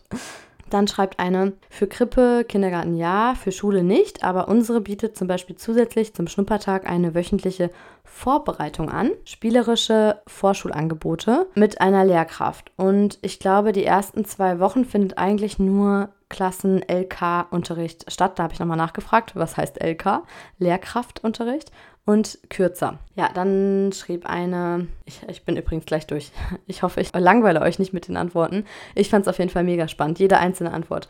Ich kam da dadurch übrigens auch auf das Berliner und Münchner Modell, weil ich kannte das vorher gar nicht. Also einer hatte mir dann eben geschrieben, bei uns gewöhnen wir die Kinder nach dem Berliner Modell ein, eine sanfte Eingewöhnungsmethode. Dann schreibt jemand anderes noch, Deutschland, Eingewöhnung, je nach Einrichtung, mindestens drei Wochen bis zu einigen Monaten. Es wird oft gesagt, man soll Zeit mitbringen. Ja, hatte ich ja vor Anfang schon mal zitiert. Hat sich bei mir auf jeden Fall auch sehr eingebrannt, so dieser Satz, ne? Man, man soll Zeit mitbringen. Und hier, ja, man soll keine Zeit dort verschwenden und nicht den Unterricht stören und die Kinder perturber, die Kinder hier durcheinander bringen, dass da, was soll das? Sonst verstehen die ja vielleicht gar nicht, dass das getrennt ist von den Eltern, der Ort. Und die Eltern wieder gehen. Die Kinder sind ja doof und unmündig und verstehen das ja noch gar nicht mit drei. Ach, ja, naja. Dann schreibt mir eine, gucke es dir unbedingt mit an. Also unbedingt mit angucken, schreibt sie mit so einem Affen, der sich den, den Mund zuhält. Mein sechsjähriger Sohn ist sehr schüchtern und wäre bei der Einschulung niemals alleine da geblieben. Wenn deine Maus das nicht schafft, ist das ganz normal. Auch erwachsene Menschen sind in einem neuen Umfeld unsicher. Kleinkinder brauchen da doch gerade ihre Vertrauenspersonen mit so einem Herzsmiley. Ich bin gespannt, wie das dann bei euch wird. Ja, dann schreibt mir noch eine, vorletzte Nachricht, hab's gleich. In der Schule wird das Kind einfach abgegeben bei uns, aber da sind die Kinder ja bereits sechs Jahre alt. Im Kindergarten gibt es eine Eingewöhnung. Die ist je nach Kind unterschiedlich lang. Meine erste Tochter hat trotzdem immer geweint, wenn sie hingehen sollte. Ich übrigens auch, meine ganze Kindergartenzeit. Ich erinnere mich auch dran, dass ich immer geweint habe. Und ich habe ja auch gesagt, ich hatte keine Eingewöhnung, aber vielleicht hatte es ja auch was damit zu tun, dass ich keine Eingewöhnung hatte lasse ich jetzt mal so dahingestellt. Ich weiß, meine Mama hört den Podcast und wird mich bestimmt danach anrufen und sagen, ich habe wieder alles falsch gemacht. Nein, hast du natürlich nicht, Mama. Es gab ja damals auch noch keine Eingewöhnung und ich wurde ja auch wirklich immer sehr früh abgeholt. Das war natürlich der Vorteil davon, dass meine Mama zu Hause war. Denn das ist ja auch einfach nicht kompatibel in Deutschland mit einer Vollzeiterwerbstätigkeit. Also hier ist halt echt alles einfach auch darauf abgestimmt, dass auch die Mütter ich sage bewusst die Mütter, aber dass beide Elternteile einfach arbeiten können. Und das ist eben in Frankreich, ja, also auch mit 16.30 Uhr ist es ja auch schon schwierig, ne? Da haben ja auch viele eine Nanny oder lassen das Kind dann eben noch weiter in der Betreuung. Kostet ja auch nicht viel, ich glaube 1 Euro, wenn man es ähm, dann, also pro Stunde, also dann 2 Euro, wenn du es bis 18.30 Uhr da lässt. Das ist ja alles voll gut stemmbar jetzt finanziell. Also dann hat man halt, wenn man jetzt sagt, okay, ich gebe mein Kind von 8.30 Uhr bis 18.30 Uhr ab, dann zahlt man 2 Euro am Tag für die Betreuung. So, und letzte Nachricht. Unsere Eingewöhnung mit dem älteren Kind hat fast vier Wochen gedauert.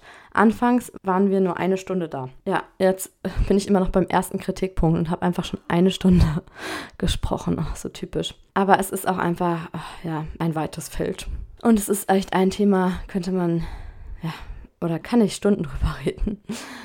Habe ich auch schon Stunden drüber gesprochen und es, ihr merkt, es beschäftigt mich einfach. Ich habe euch dann auch noch bei Instagram gefragt, also mich an die gerichtet, die mir bitte quasi eine fachliche Meinung dazu sagen können oder ne, die jetzt nicht nur in Anführungsstrichen nicht nur Eltern sind, sondern die eben zum Beispiel Erzieher sind oder mir sagen können, ob es, natürlich auch schon eine sehr gelenkte Frage, aber kann es einen Schaden haben beim Kind? Also kann das Kind einen Schaden tragen, wenn es ohne Eingewöhnung in den Kindergarten oder in die École maternelle kommt? Da hat mir eine Erzieherin geschrieben, unbedingt, also ja, quasi es kann schädlich sein fürs Kind. Die Zeiten haben sich geändert. Es gibt mittlerweile viele Untersuchungen dahingehend. Deshalb wird in den meisten Einrichtungen eine Eingewöhnungszeit angeboten. Ach nee, nicht Erzieherin, Sozialpädagogin. Ich bin Sozialpädagogin und Mama von zwei kleinen Jungs. Fremdbetreuung muss Vertrauenssache sein und Vertrauen zwischen Kind und Erzieherinnen muss langsam wachsen kann ich überhaupt nicht nachvollziehen, warum in Frankreich das so gehandhabt wird. Ich bin aus Österreich und eine langsame Eingewöhnung ist überall Standard. Du kennst dein Kind am besten und hör auf dein Bauchgefühl. Ja, und dann habe ich mich irgendwie auch gefragt, das sind natürlich auch so eigene Ängste oder das, das eigene innere Kind, was da wahrscheinlich auch diese Podcast-Folge gerade spricht oder diese Hilflosigkeit, die man dann empfindet, wenn man einer Situation ausgesetzt wird, wo man sich nicht wehren kann, gerade als Kind, wenn man da so ins kalte Wasser geschmissen wird, in Anführungsstrichen. Für die Kinder ist es vielleicht gar nicht so schlimm, aber man ist eben in einer Situation, in der man ja, so seine, on perd ses repères, äh, on perd ses repères. Man verliert seine, das, woran man sich so festhält irgendwie. Also man hat ja Bindungspersonen, und die sind dann einfach nicht mehr da. Und das hat ja auch einfach was mit Verlassensängsten zu tun oder so. Ja, so diesem ausgeliefert sein. Ich habe da echt einfach schon, als es um die Orientierungstage in der Montessori-Schule ging, hatte ich schon wieder fast ein schlechtes Gewissen, als meine Tochter mich angefleht hat, dass ich bitte mitkomme. Und da hatte mir auch eine Freundin aus Bayern geschrieben, guck mal, deine Tochter fleht dich jetzt schon an, bei einer Stunde oder bei ein paar Stunden, dass ich dabei bin und selbst da ist das nicht vorgesehen. Da habe ich übrigens dann auch nochmal die Schulleitung angerufen, also von der Montessori-Schule und gefragt, ob wir dann nicht doch sogar das noch kürzer machen können, also nicht den halben Tag, sondern erstmal nur eine Stunde. Und dann haben wir es spontan entschieden, also haben wir halt geguckt, wie es ist. Und dann war es an dem Morgen, war sie so gut drauf und auch so aufgeregt, da sich jetzt die Klasse anzuschauen und so, dass wir dann spontan gesagt haben, ich hole sie doch erst wieder um 11.30 Uhr ab. Also da war ich so eine halbe Stunde dabei, von 8.30 Uhr bis 9 Uhr ungefähr. Und dann war es doch nicht so, dass ich das Gefühl hatte, ich hole sie jetzt um 10 wieder ab, was aber gegangen wäre. Die sind da sehr locker, sag ich mal, oder sehr zuvorkommt, haben mich dann auch über SMS auf dem Laufenden gehalten, wie es läuft. Und da war es eben so, dass sie dann sogar schon beim Yoga mitgemacht hat und es lief richtig gut. Also es war ein super toller Tag. Im Gegensatz zu Tag 2, also zum zweiten Orientierungstag, da war es dann schwieriger, da hat sie öfter nach mir geweint, aber auch da habe ich sie drei Stunden direkt da gelassen, also von 8.30 Uhr bis 11.30 Uhr, wobei ich da auch einfach selber als Mama ein gutes Gefühl hatte, einfach bei der Einrichtung. Ich fand schon das Vorgespräch mit denen super sympathisch. Es ist halt auch alles einfach viel familiärer, viel ja, ist halt eine Privatschule und auch sehr, sehr teuer, ne? Also da, da stecken einfach mehr Mittel drin. Da hat man mehr, ja, vielleicht versucht man da auch mehr irgendwie die Eltern zu locken, dass sie sich denken, wow, es ist so schön hier und hier möchte ich mein Kind anmelden. Ich weiß es nicht. Also ich habe mich auf jeden Fall super wohl gefühlt und ja, alles nicht so einfach. Und jetzt noch zu der Nachricht, die mir eine Erzieherin aus Baden-Württemberg geschrieben hat. Grundsätzlich, also in Deutschland ist es ja nämlich so, dass das ja Ländersache ist, aber trotzdem, also auch von euren Nachrichten, die kamen, haben mich jetzt auch von allen möglichen Bundesländern erreicht und es scheint schon bundeslandübergreifend so zu sein, dass es überall eine Eingewöhnung gibt. Aber sie hat jetzt natürlich trotzdem nur von Baden-Württemberg gesprochen. Ich lese mal vor. Grundsätzlich gilt für Baden-Württemberg und ich denke wohl in ganz Deutschland eine Eingewöhnungspflicht, ob im 0- bis 3-jährigen Bereich oder 3- bis 6 jährigen Bereich. Diese ist in der Regel drei Wochen lang, kann aber auch länger gehen. Je nach Kind wird das dann individuell gestaltet. Wenn ein Wechsel intern, also sprich Kinder aus der Krabbelgruppe nach oben zu den Großen wechseln, dann dürfen diese immer mal wieder oben reinschnuppern und gehen dann in der Gruppe gemeinsam zu den Großen. Gehen dann in der Gruppe, also wahrscheinlich dann mehrere Kinder die Kleinen, die dann wechseln, gehen dann zusammen hoch. Aber auch da geht für eine Woche eine Erzieherin mit und begleitet die Kinder in dieser Zeit mit einer Kollegin vom 3- bis 6-jährigen Bereich. Das Elternteil, das das Kind eingewöhnt, bleibt dann auch, wenn man die erste Trennung macht. Anfangs etwa 10 Minuten. Krass. Nur 10 Minuten bleibt das Kind dann alleine im Elternbereich. Also nicht in Sichtweite, aber trotzdem so, dass man, wenn die 10 Minuten zu lange sind, das Kind gleich wiederholen kann. boah, einfach ganz anders als hier. Ja, und in Frankreich geht man übrigens aber auch davon aus, dass es ungefähr zwei Monate dauert, bis das Kind gut eingewöhnt ist. Also selbst wenn es keine sanfte Eingewöhnung gibt, muss es sich ja so oder so an die neue Situation gewöhnen. Eine Eingewöhnung gibt es ja eh immer. Und ich habe da so einen Artikel gesehen, der heißt Améliore ta santé. Faciliter l'adaptation des enfants à l'école. Und da steht auch, ich lese mal vor, l'adaptation des enfants à l'école est source d'angoisse et d'appréhension chez la plupart d'entre eux.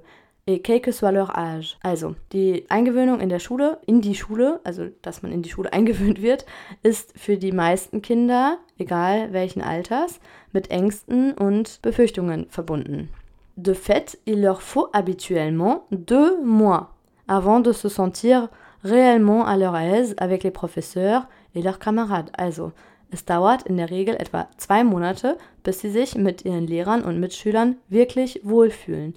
En tant que parents, il est de notre devoir d'aider nos enfants à surmonter cette angoisse, à regarder le côté positif des choses et à apprécier les nouvelles expériences. Also, es ist unsere Elternpflicht, dass wir unseren Kindern dabei helfen, die Ängste zu überwinden, das Positive zu sehen und neue Erfahrungen zu machen oder nicht zu machen, apprécier les nouvelles expériences, also dass man das Neue, das schöne Neue quasi genießt. Beziehungsweise wertschätzt. Und dann bin ich noch über einen Artikel gestolpert von Ductissimo.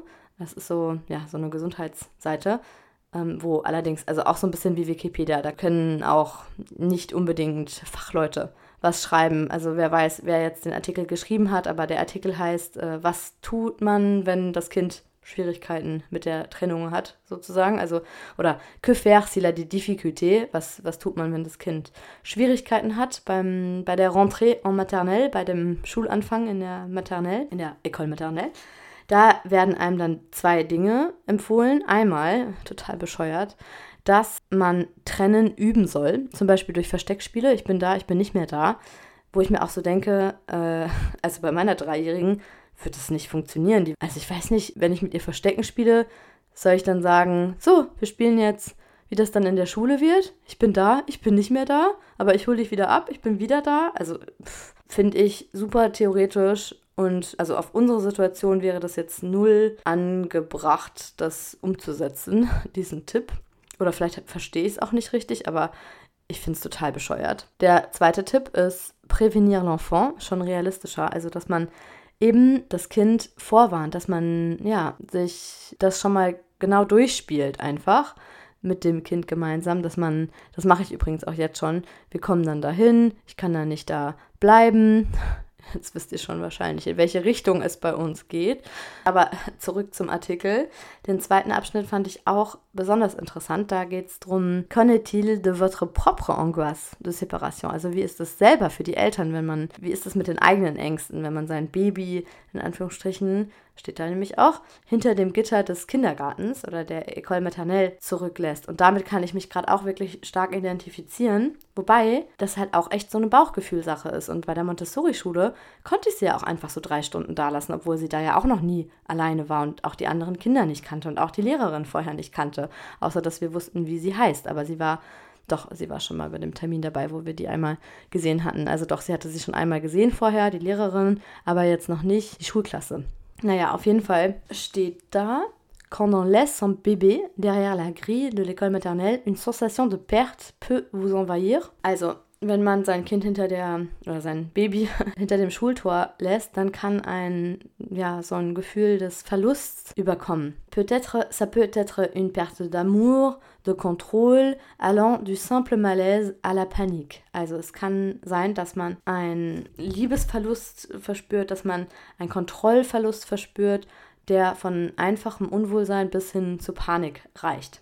Und dann werden noch zwei Tipps mitgegeben, wie man damit umgeht. Einmal lâcher le contrôle.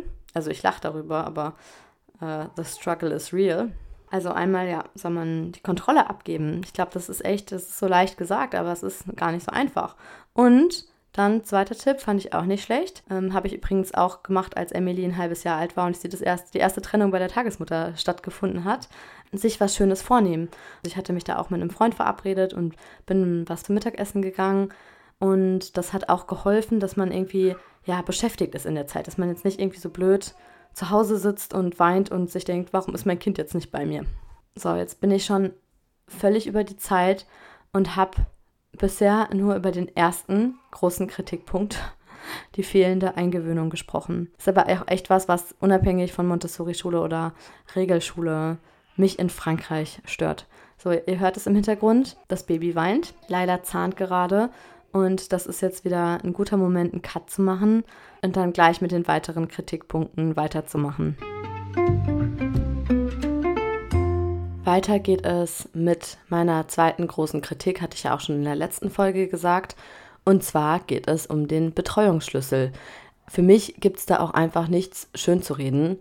30 Kinder pro Klasse. Jerome sagt zwar 30 potenzielle Freunde, aber denken wir mal selber an unsere Schulzeit zurück. Also ich denke jetzt wirklich an die Grundschule und an die weiterführenden Schule. Mit wie vielen Kindern versteht man sich dann tatsächlich gut? Die Rechnung geht ja nicht auf. Nur weil es viele sind, heißt es ja nicht, dass man auch viele Freunde hat. Und jetzt mal aus Eltern- und Lehrersicht, also aus Elternsicht, ich bin ja schon mit zwei Kindern oft überfordert oder komme an meine Grenzen. Und wenn ich mir jetzt das mal 15 vorstelle, 30 Kinder in dem Alter, gerade dieses Alter, ne? Zweieinhalb, drei, also das sind ja noch nicht mal alle drei Jahre alt, haben, die haben Wutausbrüche. Die sind so in dieser Autonomiephase, die haben so starke Gefühle. Puh, puh, will ich mir gar nicht ausmalen. Also wirklich, Lehrerin in einer Schule in der Petite Section zu sein, stelle ich mir hart vor. Der ideale Betreuungsschlüssel liegt laut der Bertelsmann Stiftung übrigens bei sieben bis acht Kindern. Die Info habe ich von kita.de. Betreuungsschlüssel in Kitas. Die Größe der Kindergartengruppe ist entscheidend, heißt der Artikel. Klar ist die Größe einer Kindergartengruppe nicht das einzige Qualitätskriterium, aber es ist ja ganz logisch, dass man einfach besser auf die individuellen Bedürfnisse der Kinder eingehen kann, wenn es weniger sind. Also hier sind es dann eben mit der Lehrerin und der Hilfskraft sind es dann ungefähr 15 Kinder pro Kopf, pro Betreuungsperson. Und das ist einfach unglaublich viel. Also in Deutschland gibt es da auch sehr große Unterschiede. Ich glaube, Bayern hat da am besten abgeschnitten. Aber das Bundesland, was am schlechtesten abschneidet, ist Sachsen und Mecklenburg-Vorpommern. Also in Mecklenburg-Vorpommern ist es auch wohl oft so, dass 13 oder 14 Kinder manchmal auf eine Betreuung kommen. Und das ist ja wieder vergleichbar mit Frankreich. Ich finde sowieso, dass es da sehr viele Parallelen zur Ex-DDR und diesen früheren Wochenkrippen auch zu sehen gibt mit dem französischen System. Aber das lasse ich jetzt auch mal nur so dahingestellt. In der Montessori-Schule, bei uns zumindest hier in der Nähe, ist es übrigens so, dass dort altersgemischte Gruppen sind. Also die legen da Wert drauf, dass selbst wenn mehrere Gruppen zustande kommen, dass dann immer drei bis sechsjährige zusammen sind.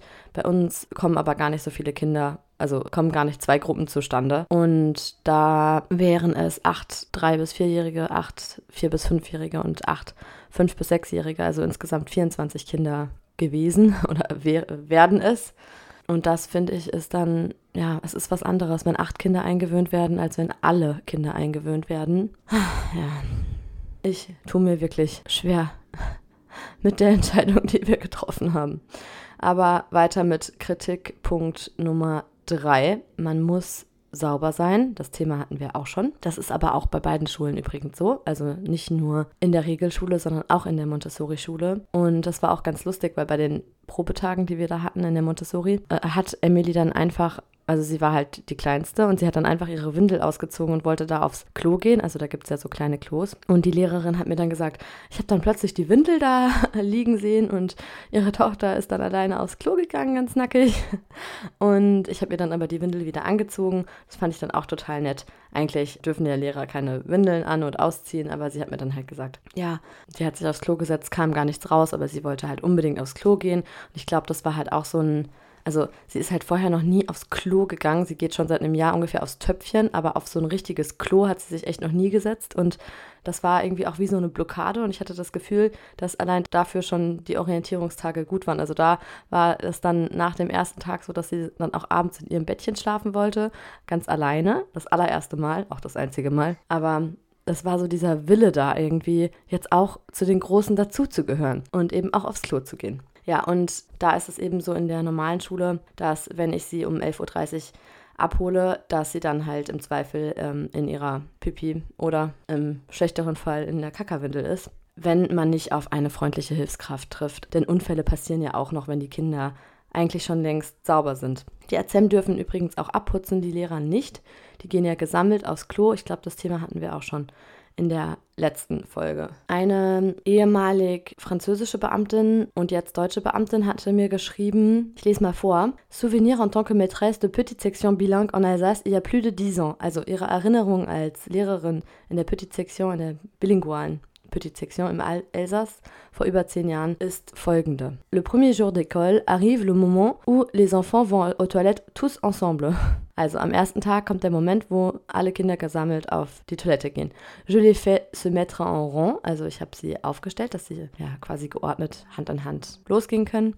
Un garçon me souffle à l'oreille, also ein Junge hat ihr ins Ohr geflüstert. Euh, mais moi j'ai la couche. Also ich habe ähm, noch eine Windel an. Moi, encore très française, entre guillemets, also ich war noch sehr französisch, et sans expérience à l'époque und ohne Arbeitserfahrung. Ah, mais ça, n'a pas le droit à l'école, man darf das doch in der Schule nicht. Pauvre Loulou, heureusement qu'il y avait la ZEM, also der arme Kleine. Zum Glück war die Hilfskraft da. Da habe ich jetzt auch nochmal nachgeschaut. Wie ist es denn? Auch Jerome die Testfrage gestellt. Was glaubst du denn? Darf man ein Kind abweisen, wenn es noch eine Windel trägt? Denn es ist ja Schulpflicht. Und was macht man, wenn ein dreijähriges Kind noch die Windel trägt? Wenn das Kind nicht bis zum Herbst sauber wird, dann darf man es nicht zurückweisen, eben weil die Schulpflicht gilt. Also ich hatte da einen Artikel gefunden von Enfant Différent, auch geil, dass es da ja eher um Enfant Différent, um andere Kinder geht. Also hört sich für mich so an, dass es eher so auf Kinder mit Behinderung abzielt. Aber auf der Seite steht eben, l'école ne peut pas refuser l'accueil d'un enfant incontinent. Also die Schule darf die Aufnahme eines inkontinenten Kindes nicht ablehnen. Und ich meine, es gibt ja auch so Regressionsphasen. Also bei meinem, also bei unserem Nachbarsjungen ist es immer noch so, dass der manchmal sogar Kacker in die Hose macht. Dabei ist er eigentlich seit letzten Herbst zwangssauber. Das ist halt auch ein unglaublicher Druck dahinter, dadurch, dass man halt im Herbst sauber sein muss. Also bei ihm, ich weiß es noch ganz genau, letztes Jahr im August war es echt so ein Stress, auch für die Eltern, dass die halt wussten, ja, bald müssen sie halt einfach dann die Windel ablassen, egal ob da jetzt was kommt oder nicht. Und ich meine, jedes Kind geht ja auch anders mit so einem Druck um. Also ich merke jetzt auch schon bei Emily, sobald ich sie stresse, ich habe ihr jetzt auch versucht, so einen Anreiz zu bieten, dass ich sage, wenn sie jetzt mal aufs Klo groß macht, dann kriegt sie ein Überraschungsgeschenk. Und an dem Tag, als ich ihr das gesagt habe und sie so locken wollte, damit halt nicht mehr, also wir sind gerade in der Analphase, too much information für manche vielleicht. Aber ja, also gerade diese Phase, wo das irgendwie spannend ist. Oder? Wie sieht Kacke aus? Und am liebsten möchte man es vielleicht sogar anfassen und so. Aber auf jeden Fall ähm, sind wir gerade in dieser Phase. Und ja, das ist halt so die Phase, wo sie dann auch einfach mal die Windel auszieht, obwohl da was drin ist. Und ja, das schmiert dann halt oh, überall hin. Und ich hasse es. Also ich finde es echt ganz, ganz nervig und wollte ihr dann eben den Anreiz bieten, dass es eben direkt an den richtigen Ort kommt und habe dann ihr dieses Versprechen gemacht, dass sie ein Geschenk bekommt, eine Überraschung bekommt. Und da hat sie dann den ganzen Tag einfach gar nichts. Also es kam gar nichts. Und ich dachte mir so, boah, ich glaube, ich habe sie jetzt echt einfach zu sehr unter Druck gesetzt, weil sie jetzt gar nicht mehr aufs Klo gehen kann. Und das passiert ja auch, also ich meine, ich kenne das auch von mir selber, dass ich dann Bauchschmerzen bekomme und mich so, also gerade Bauchschmerzen deuten ja auf ein Unbehagen irgendwie hin. Und ach, ja, ich gehe mal davon aus, dass wir das irgendwie diesen Sommer hinkriegen. Aber allein deswegen ist es mir jetzt auch ganz recht, dass sie erstmal nur halbtags in die Schule geht. Und Übrigens noch ein Zusatz zur letzten Podcast-Folge, da hatte ich bei Minute 50 ungefähr gesagt, dass die, Kinder in der Moyen-Sektion erst ganztags in der Schule bleiben müssen. Und das hat dann nochmal voll die Diskussion hervorgerufen, weil ich dann auch erfahren habe, dass man dafür so ein Formular ausfüllen muss, damit das überhaupt geht. Und die Schulen stellen es auch, also zumindest unsere Schule hier, stellt es so dar, als würde das nicht so einfach gehen, also als gäbe es Ganztagspflicht. Und ich hatte ja in der letzten Folge das einfach so behauptet, beziehungsweise nicht behauptet, sondern ich habe halt auf den Regierungsseiten nachgeschaut und da steht eben, dass man in der Petit-Sektion noch nicht die Kinder äh, zwingen kann, den ganzen Tag dazulassen, also die Eltern zwingen kann, ihre Kinder den ganzen Tag dazulassen. Und war auch eine sehr interessante Diskussion, weil mir hatte dann nochmal Mel von Meet the Pandas geschrieben, dass ich mich da nicht unter Druck setzen lassen soll. Denn eigentlich ist es nicht so, wie unsere Schulleiterin gesagt hatte, dass man dann erstmal das Kind nur halbtags da lässt, sondern man könnte darauf bestehen, dass es das ganze Jahr halbtags nur da bleibt. Also auch interessante Info, da sehr unterschiedliche Gerüchte sozusagen unterwegs sind und das Ganze kam so ein bisschen ins Rollen, weil mir Chrissy, die mein neues Leben in Frankreich heißt, geschrieben hatte, dass es eben ihre, ihre Schuldirektorin gesagt hat, dass es nicht geht, dass der Kleine erstmal nur, ähm, also der ist noch nicht mal drei, dass der erstmal nur halbtags da bleibt. Und dann hat nochmal ihr Mann einen Termin mit der Schulleitung ausgemacht und gesagt bekommen, dass es zumindest bis zu den ersten Ferien so geht, also bis zu den Herbstferien.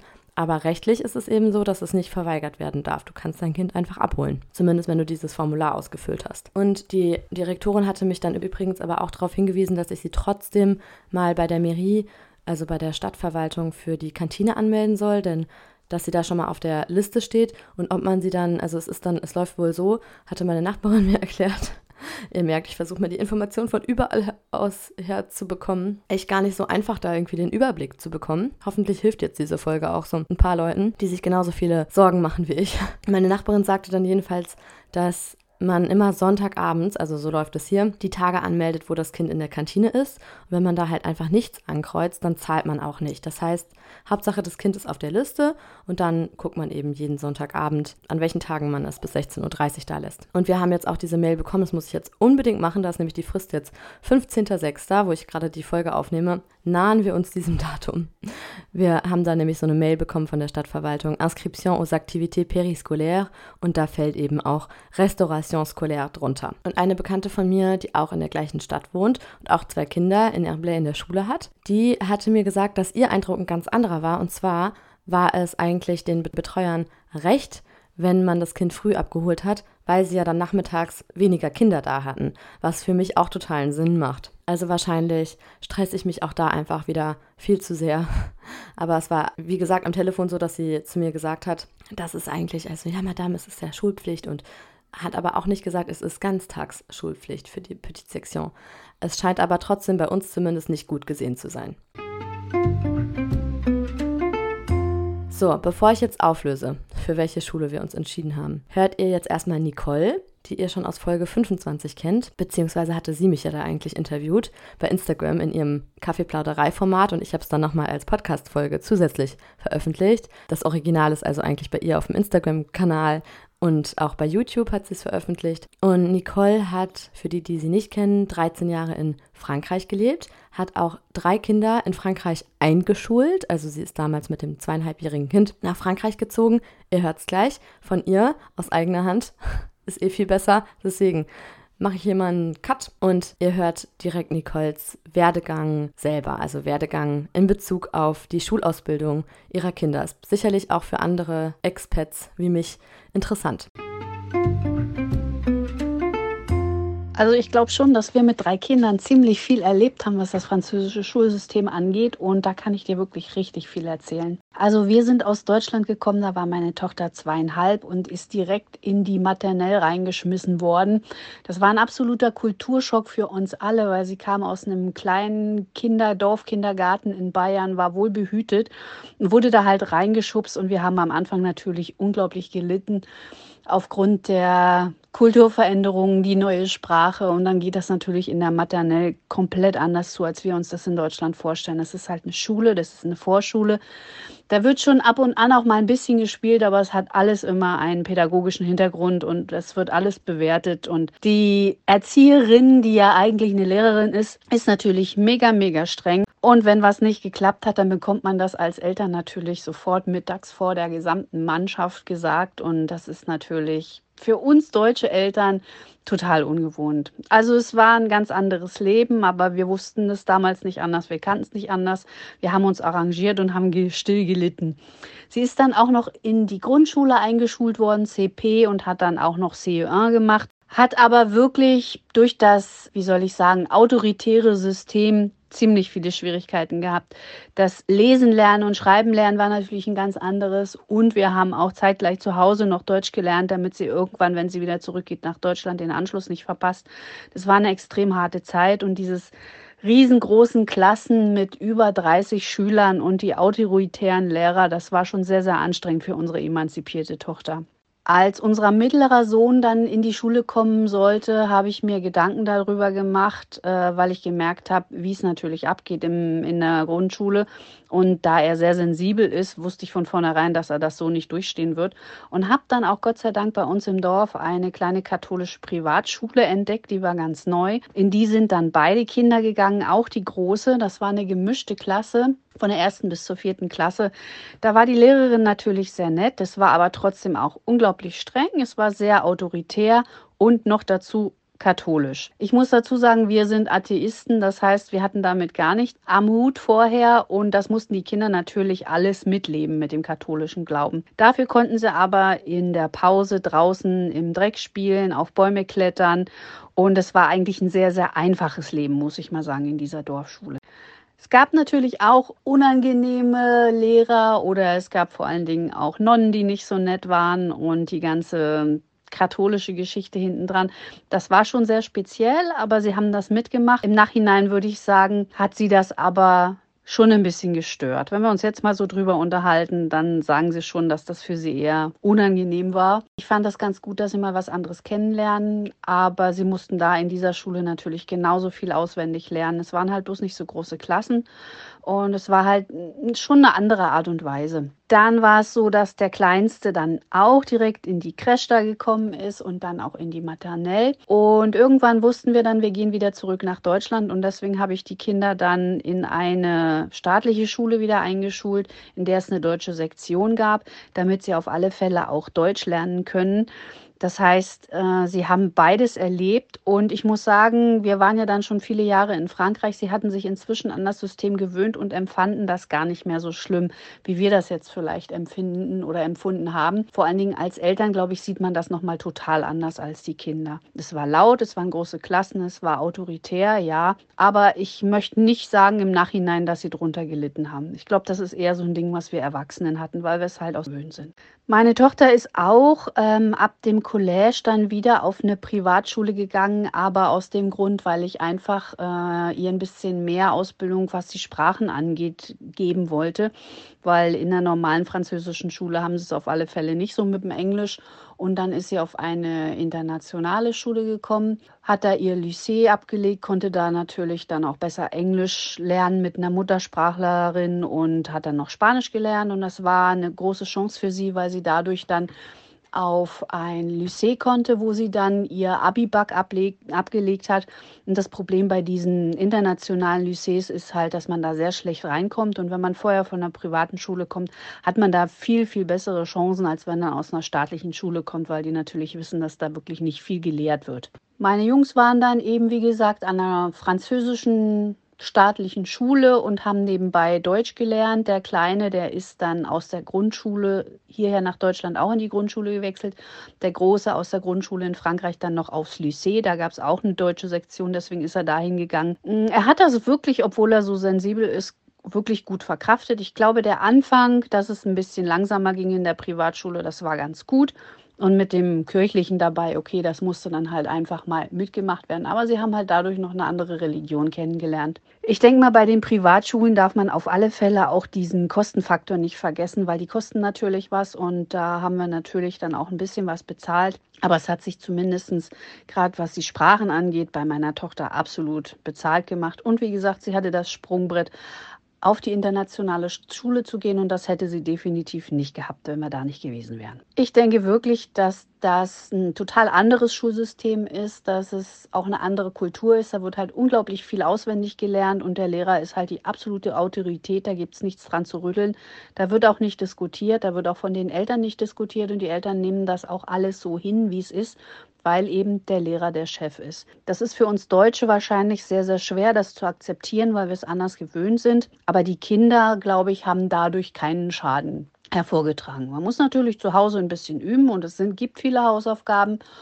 Und man möchte natürlich auch den Kindern möglichst viel mitgeben. Ich glaube, wenn man da als Eltern zu Hause ein bisschen was macht, dann funktioniert das auch. Also ich fand für uns, es war auf alle Fälle so der richtige Weg. Es gab Höhen und Tiefen, die gibt es überall. Und wir haben stellenweise natürlich auch Phasen durchlebt, die nicht so toll waren. Aber ich glaube, das ist egal, wie du dich entscheidest. Das wirst du überall haben. Wie gesagt, ich finde den finanziellen Faktor wichtig und ansonsten die Lehrer sind in Privatschulen, ja gut, da sind die Klassen kleiner, Wahrscheinlich, aber es kann auch sein, dass die Anforderungen eben sehr, sehr hoch sind, dass da absoluter Leistungsdruck herrscht. Und in den Privatschulen sind natürlich dann auch die Kinder, die eben, ich will nicht sagen, die intelligenter sind, aber wo die Eltern eben der Meinung sind, dass sie mehr lernen sollen. Und da wird halt extrem viel gelernt. Und das muss man abwägen, ob sein, das hängt auch von den Kindern ab, wie die Kinder so sind. Ja, das ist so eine Nachricht, musste ich erstmal schlucken. Hat mich auch echt nochmal zum Nachdenken gebracht, weil ich mir dachte, ich bin ja jetzt recht gut informiert, würde ich mal behaupten. Ich weiß, worauf ich mich einlasse.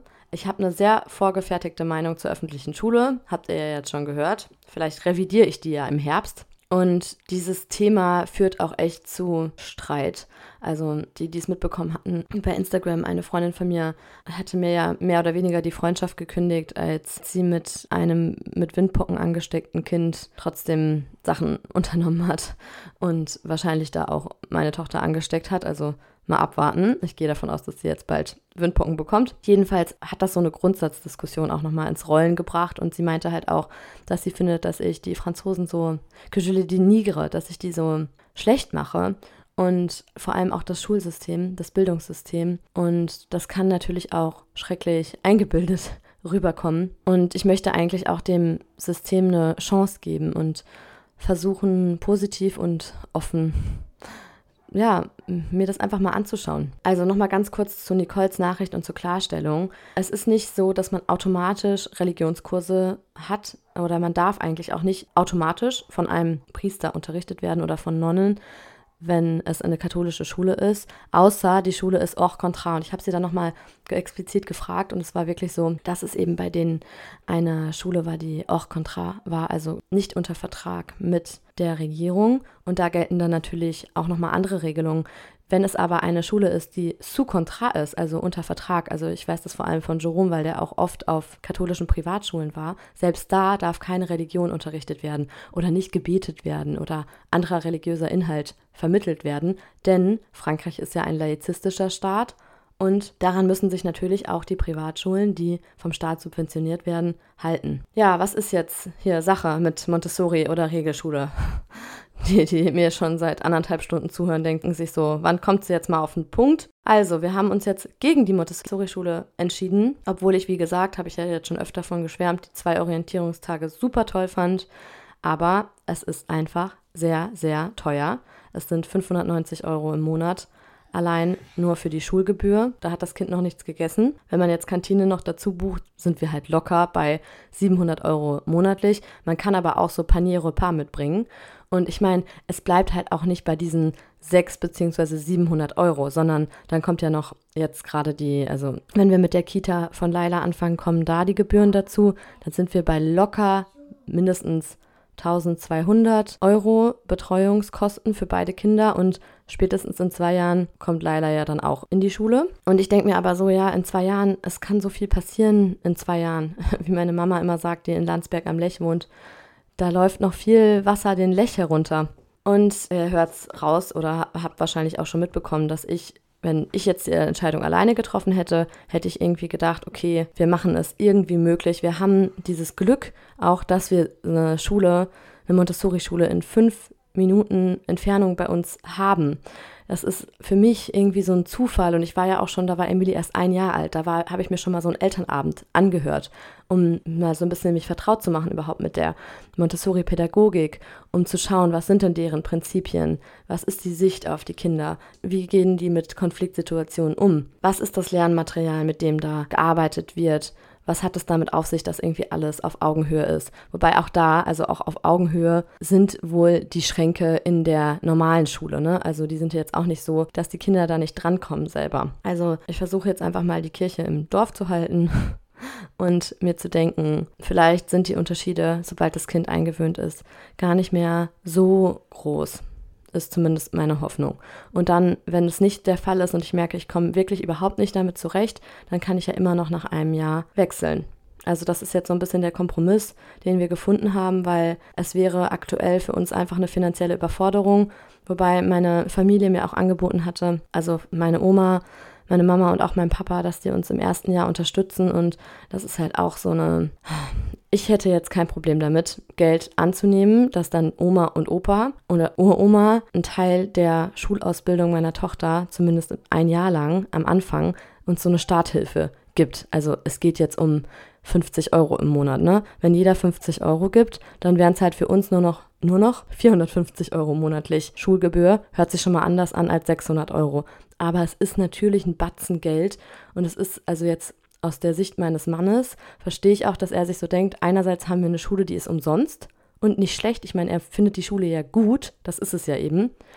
Und andererseits hat man eine Schule, die 600 Euro kostet, gerade in dem Alter, ne, drei bis sechs. Also er vertritt halt die typisch französische Meinung, warum sollte man da jetzt schon für eine Privatschule Geld ausgeben, anstatt das Geld zu sparen und dann vielleicht später in eine Privatschule zu investieren. Aber ich denke mal, mehr noch als das Geld. Also ich denke mir so, an Geld kann man irgendwie kommen. Als wir uns dann gegen die Montessori-Schule entschieden hatten und ich hauptsächlich wegen dem Geld abgesagt habe, dachte ich mir so, das gibt's doch nicht, dass wir, also dass ich nicht das machen kann, wo ich komplett dahinter stehe, nur wegen dem Geld. Und ich habe dann echt überlegt, was ist, wenn wir Laila doch wieder abmelden, dann haben wir uns, dann können wir uns da ja 500 Euro sparen von der Kita. Dann ist sie halt das zweite Lebensjahr noch zu Hause.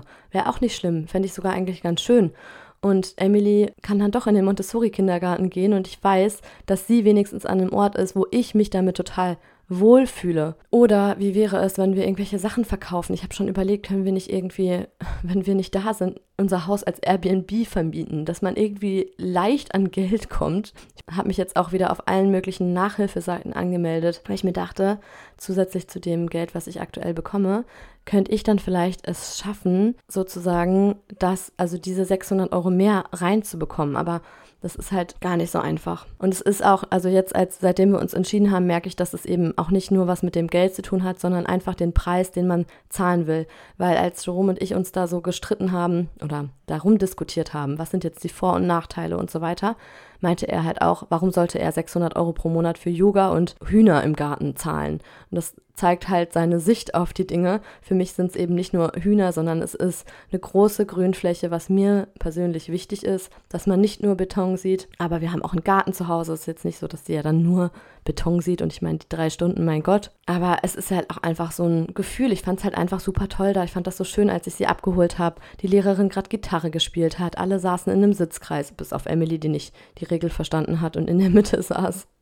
Aber es war einfach eine schöne Stimmung dort. Es wird Inklusion gelebt, also dass auch ein Kind mit Trisomie 21, die hatte dann auch nochmal eine zusätzliche Betreuungsperson, also der Betreuungsschlüssel ist da halt besser. Also klar, es gibt auch nur eine Lehrerin für die 24 Kinder in der Montessori-Schule, aber es gibt auch noch eine Azubi, also die war jetzt Praktikantin und ab nächstem Jahr ist sie dann da als Azubi und dann kommt halt auch immer noch jemand für die unterschiedlichen Aktivitäten, eben zweimal in der Woche Yoga, dann ist da eine, die spricht auch nur Englisch mit den Kindern. Die Schule heißt auch École beziehungsweise heißt es ja nicht École, sondern ist ja Maison de l'Enfant, also Haus der Kinder, auch in Anlehnung eben an die ersten Casa dei Bambini. Ich spreche es bestimmt falsch aus, aber es war ja in Italien ursprünglich so, dass es eben nicht äh, für die Reichen ähm, diese Schule gegründet wurde, sondern Maria Montessori hat ja da die Straßenkinder von der Straße genommen, beziehungsweise Kinder, die durch die Straßen geschlendert sind, während ihre Eltern nach Jobs gesucht haben. Die hatten dann eben die Möglichkeit, in dieses Kinderhaus zu kommen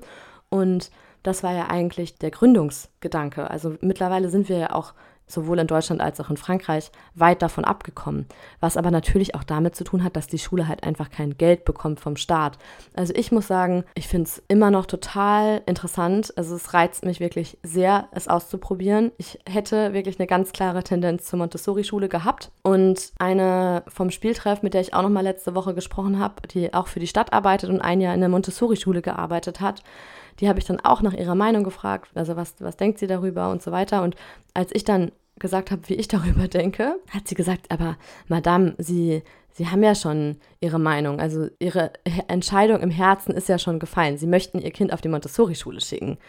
Und das hat es mir dann eben nochmal schwerer gemacht, mich jetzt doch auf die normale Schule einzulassen. Wir haben nun mal beide Sorgerecht beide das, die Sorgepflicht. Und diese grundsätzlichen Dinge, also die, die Dinge, die mich halt in der Regelschule stören, dass eben auch mit Bestrafung gearbeitet wird, stelle ich mir vielleicht wirklich schlimmer vor, als sie sind. Also Jerome sagte, in seiner gesamten Schulzeit ist es vielleicht zweimal vorgekommen, von, also seitdem er drei war bis er 18 war, dass ein Kind in die Ecke gestellt wurde. Man darf es ja eh nicht vor die Tür stellen in dem Alter, weil du musst es ja noch sehen können. Aber ich frage mich halt schon gerade in Konfliktsituationen, es war so, bei dem Probetag in der Montessori-Schule hat Emily zum Beispiel ein Spiel, was eigentlich für fünf bis sechsjährige bestimmt war, also so ein Mathe-Spiel, volle Kanne auf den Boden geschlagen, weil es sie frustriert hat, dass sie nicht damit spielen konnte oder das nicht verstanden hat. Und dann hat ihr eben die Lehrerin erklärt, dass das nicht geht dass das die Regel ist, dass sie da nicht einfach ja, Spielzeug auf den Boden hauen kann. Klar, das ist ja kein Laissez-faire in der Montessori-Schule, sondern es wird natürlich auch gesagt, wenn was nicht geht. Und daraufhin hat Emily noch mehr angefangen zu schreien und zu weinen und hat auch nach mir gerufen. Und das war dann auch so ein Moment, wo sie mich einfach vermisst hat und nach Hause wollte. Und ihr auch einfach alles zu viel war. Also bei ihr ist es auch so, wenn sie komplett überreizt ist und müde, dann kommen solche impulsiven Handlungen. Also ich kenne das eigentlich nicht von ihr, dass sie das, also es ist jetzt nicht die Regel, dass sie sich so verhält. Und als die Lehrerin mir das eben erzählt hat und gesagt hat, dass Emily dann total angefangen hat zu weinen, also sie das verstanden hat, äh, hat sie sie dann umarmt. Und das fand ich auch irgendwie total schön, weil als ich dann Emily gefragt habe, was war denn da los? Hat sie mir gesagt, dass sie unbedingt ja, mit dem Spiel spielen wollte, dass das aber nicht ging und dass Cecilia sie dann umarmt hat. Und das fand ich eben auch schön, dass das, was hängen geblieben ist, eben war, dass diese Gefühle ko-reguliert wurden durch einen Erwachsenen, dass diese Gefühle begleitet wurden. Und das sind eben so grundsätzliche Ansätze. Klar kann man nicht garantieren, dass jeder in der Montessori-Schule so bedürfnisorientiert ist. Aber ich weiß ja jetzt, dass diese Lehrerin, die Emilia jetzt hätte, bedürfnisorientiert reagiert. Ich glaube, es ist halt auch so dieses, ich habe jetzt halt eine gute Erfahrung schon oder eine ein positives Beispiel. Wie es in der Regelschule wird, wissen wir noch nicht. Und es ist halt auch so, dass viele diesen Ansatz haben, naja, wenn ein Kind was auf den Boden schmeißt, dann muss man es schimpfen oder man muss es sogar bestrafen. Und ich weiß nicht, ob Emilys Gefühle dort begleitet worden wären. Kann natürlich sein, dass die Hilfskraft sie dann trotzdem in den Arm nimmt, aber es kann auch sehr gut sein, dass man sich denkt, warum sollte man das Kind jetzt auch noch trösten, obwohl es gerade fait des bêtises, il a fait des bêtises, obwohl es einen Quatsch gemacht hat. Und ja, wir hatten genau diese Situation auch nochmal mit den Nachbarn besprochen und die meinten, ja klar, da gehört das Kind bestraft. Und ich denke mir so, wenn man einen autoritären Erziehungsstil verfolgt, dann ist eine Regelschule ja super, weil man da auch eher eben auf solche veralteten Mentalitäten trifft. Sorry, das ist jetzt wieder meine Vorstellung, die vielleicht auch nicht unbedingt zutrifft. Also ihr merkt, ich tue mir sehr schwer mit der Entscheidung. Ich fand es auch einfach wirklich schön, so mitzubekommen, wie die Kinder dort behandelt werden, dass die Kinderrechte dort wahrgenommen oder ernst genommen werden. Es war zum Beispiel auch so, da kam ein fünfjähriges Kind gerade an. Also die Mama hat das fünfjährige Kind in den Kindergarten gebracht, also eben in die Montessori-Schule und erklärt, dass das Kind gerade Schwierigkeiten hat beim Einschlafen und von Monstern, also immer denkt, dass Monster da sind und dann auch viele Albträume hatte. Und dadurch, dass ich das mitgehört habe, hat dann die Cecilia, die Lehrerin, gesagt, naja, was war denn da los? Und wollte dann aber auch also das Kind wollte halt nichts sagen und dann hat sie halt gesagt, ja komm, wir reden da nochmal in Ruhe drüber, wenn jetzt nicht so viele mithören. Also es waren vielleicht dann noch ja, ein paar andere Ohren, die gespitzt waren wie meine. Aber ich fand das irgendwie schön, dass, sie jetzt da auch darauf geachtet hat, dass sich das Kind nicht vorgeführt vorkommt. Denn es ist ja auch bei uns Erwachsenen so, dass man nicht möchte, dass unbedingt Dinge vor Kollegen besprochen werden oder man auch das Vier-Augen-Gespräch bevorzugt. Bei den Kindern ist es aber eben oft so, dass man über sie spricht, obwohl sie dabei sind. Ja, also, ihr seid auf dem Laufenden. nicht so super zufriedenstellend, aber es wird jetzt die Ecole Publique. Ich werde sie anfangs, wie gesagt, nur drei Stunden da lassen, damit wir selber so eine Art Eingewöhnung machen. Vielleicht merke ich ja dann auch nach zwei Wochen, es klappt super, sie möchte unbedingt da bleiben und dann kann ich sie auch guten Gewissens gleich bis 16.30 Uhr da lassen. Ich lasse mir das offen. Eine Freundin von mir, deren Sohn erst im November drei wird, also der ist auch, muss jetzt auch eingeschult werden, ist auch 2020 geboren, die schickt ihren Sohn erstmal jetzt nur den halben Tag, weil der auch noch eine lange, einen langen Mittagsschlaf macht. Also das ist ihr Hauptgrund, dass sie jetzt sagt, ja, der macht eh so eine lange Siesta, dann kann sie ihn auch um 11.30 Uhr holen und vor allem Kindergarten macht ja auch nochmal müder, da sind die Kinder ja meistens richtig K.O.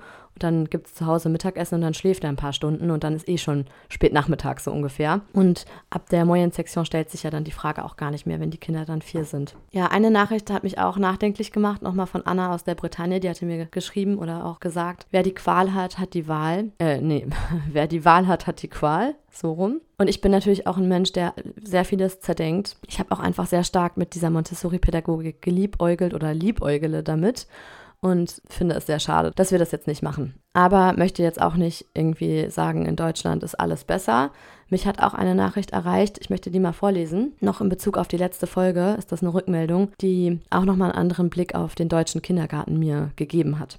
Liebe Felicia, ich höre gerade deine Folge zur Einschulung und kann deine Bedenken absolut nachvollziehen. Ich wollte dir noch mal ein paar andere Aspekte mitgeben. Meine Kinder sind schon älter, acht und elf. Meine Erfahrung mit deutschen Kindergärten war nicht schön. Erstens war es eine absolute Katastrophe, überhaupt einen Platz zu bekommen. Ja, das ist auch sowas. Hier kriegt jedes Kind ja einen Platz in der Ecole Maternelle. Deswegen sind die Klassen wahrscheinlich auch so groß. Und dann war es so lieblos und komplett langweilig in zwei verschiedenen Einrichtungen für meine Kinder, dass ich sie jeweils in die Eingangsstufe einer Art Vorschule geschickt habe. Auch wenn nicht alles perfekt ist und die Unterschiede in Frankreich und Deutschland extrem sind, glaube ich trotzdem, dass es in Summe mehr Vorteile in Frankreich gibt. Das System ist sehr strikt, dafür aber eben auch verhältnismäßig fair. Solange dein Kind einigermaßen in dem System funktioniert, hat es deutliche Vorteile gegenüber Deutschland. Hier ist es viel zu viel Glück, ob dein Kind zufälligerweise gefördert wird. Es fallen gerade die Kinder aus ärmeren Haushalten komplett durchs Raster. Das ist wirklich bitter zuzusehen. Und dann hat sie noch hinterhergeschickt, außerdem ist es komplett selbstverständlich, dass Mütter immer verfügbar sind, um Personalausfälle etc. aufzufangen. Westdeutsche Prägung ist einfach sehr konservativ. Dabei lebe ich schon in einer Großstadt. Und zuletzt möchte ich noch eine Sprachnachricht einspielen, auch wenn ich schon längst über die Zeit bin. Ich hätte den, die Folge auch Community Talk nennen können. Ich hatte es auch kurz überlegt, ob ich irgendwie noch so einen zusätzlichen Community Talk mache, aber dann dachte ich, drei Folgen zum Thema Schule ist vielleicht auch übertrieben. Also wenn ihr bis hierhin noch nicht abgeschaltet habt, hört ihr jetzt noch eine treue Hörerin von mir, 16 Jahre alt. Emily heißt sie, auch Emily, aber mit Y geschrieben. Sie hat drei Monate Austausch in Frankreich gemacht und hat mir auch was zu dem Thema Kindergarten, welcher Kindergarten soll es werden, geschickt. Und zwar möchte ich erstmal dazu sagen, ich war auch drei Monate in Frankreich. Und mir ist schon extrem aufgefallen, dass es eine unfassbare Gruppenbildung gibt. Und man hat mit einem Blick gesehen, wer ist selbstständig und wer nicht. So eine École Maternelle gibt es ja nicht in Deutschland. Und ich vermute einfach, dass die Kinder so gedrosselt werden im Sinne von direkt mit dieser Konkurrenz und direkt mit dieser Disziplin etc., dass halt die, die richtig gut das alles mitmachen, richtig gut im Laufen sind und gute Zeiten haben und gute Strichmännchen machen, dass die halt später auch selbstbewusster sind. Aber halt dieser ganz große Teil, der halt so absickert, sage ich mal, die sind so unselbstbewusst. Ähm, mir ist auch bei meiner Austauschpartnerin aufgefallen, dass sie einfach nicht selbstbewusst ist und immer sehr viele Selbstzweifel hatte.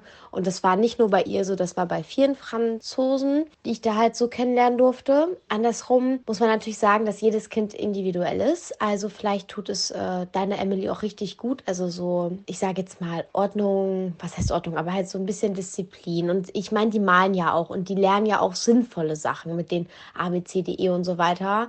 Und ich glaube, es ist auch ganz gut im gewissen Teil, weil die Kinder ja jetzt noch ihre Gehirne so ausbauen. Und wenn die jetzt schon die Grundlagen gelegt bekommen, ich glaube, die vergessen die Kinder dann auch nicht so schnell. Ich bin aber keine Expertin. Ich kann aber deine Ängste voll verstehen. Ich würde dir aber raten, dass ihr es erstmal ausprobiert, dass ihr Emily da erstmal hinschickt und wenn du siehst, es geht komplett nach hinten los, dass halt deine Emily überhaupt nicht der Typ dafür ist, ja, dann nimmst du sie halt runter. Niemand kann dich zwingen. So ist halt Frankreich. Also ich mag Frankreich sehr gern, ich mag die Sprache gern und ich mag auch die Kultur sehr gern, aber ich mag nicht deren Alltag, dass die wirklich den ganzen Tag nur arbeiten und es da Konkurrenz eigentlich überall im Alltag dir entgegenkommt. Deshalb wird sich die Politik halt so denken, jo, wir wollen das jetzt auch schon bei den Kleinen, dass die das schon mal so ein bisschen mitbekommen, dass äh, ja, man immer besser sein muss, in Anführungsstrichen. Ja, da wollte ich eigentlich meinen Senf dazu geben, aber als Hauptaussage ist von mir, dass man äh, natürlich als Mama immer ganz anders darüber denkt. Man will immer das Beste fürs Kind, aber niemand kann dich zwingen, dass du dein Emily da drauf lässt. Ja, mit dieser Nachricht möchte ich auch die Folge schließen, denn sie sagt da was Richtiges. Es ist nichts in Stein gemeißelt. Wir können immer noch zur Moyen-Sektion, wenn wir merken, es ist wirklich nichts. Vielleicht doch die Montessori-Schule ausprobieren, vielleicht schaffe ich es bis in einem Jahr, meinen Mann zu überzeugen. Und sonst Memo an mich selbst, reich werden, so viel Kohle verdienen, dass ich mir gar keine Gedanken mehr drüber machen muss, ob ich die 600 Euro monatlich über habe oder nicht, dass ich mal eben locker mindestens 1000 Euro für die Schulen meiner Kinder übrig habe. Jerome hatte mir dann als Kompromiss vorgeschlagen, ob wir nicht den Mittwochsclub in der Montessori-Schule machen wollen. Es gibt da so einen Club du Mercredi, denn Mittwochs ist ja in der École Maternelle und auch in der Montessori-Schule und auch in der Grundschule ist ja immer mittwochs schulfrei. Und da gibt es eben so einen Mittwochsclub. Aber dann wäre Emilia fünf Tage in der Woche wegbetreut und ich möchte gerne den Mittwoch frei halten, um den mit meinen Kindern zu verbringen. Also ist das irgendwie auch ein richtig blöder Kompromiss für mich, weil es ging mir wirklich um Montag, Dienstag, Donnerstag und Freitag, also um einfach die Regel Schulzeit. Aber ja, Genug gequatscht. Ihr seid jetzt auf dem Laufenden. War so ein richtiges Live-Update hier. Ich wünsche euch jetzt erstmal einen schönen Sommer. Hoffe, ihr genießt das schöne Wetter. Ihr habt was Schönes vor. Fahrt vielleicht sogar in Urlaub oder macht euch eine schöne Zeit zu Hause. Bis zum nächsten Mal. Wir hören uns demnächst wieder. Bis dahin, au revoir et à bientôt.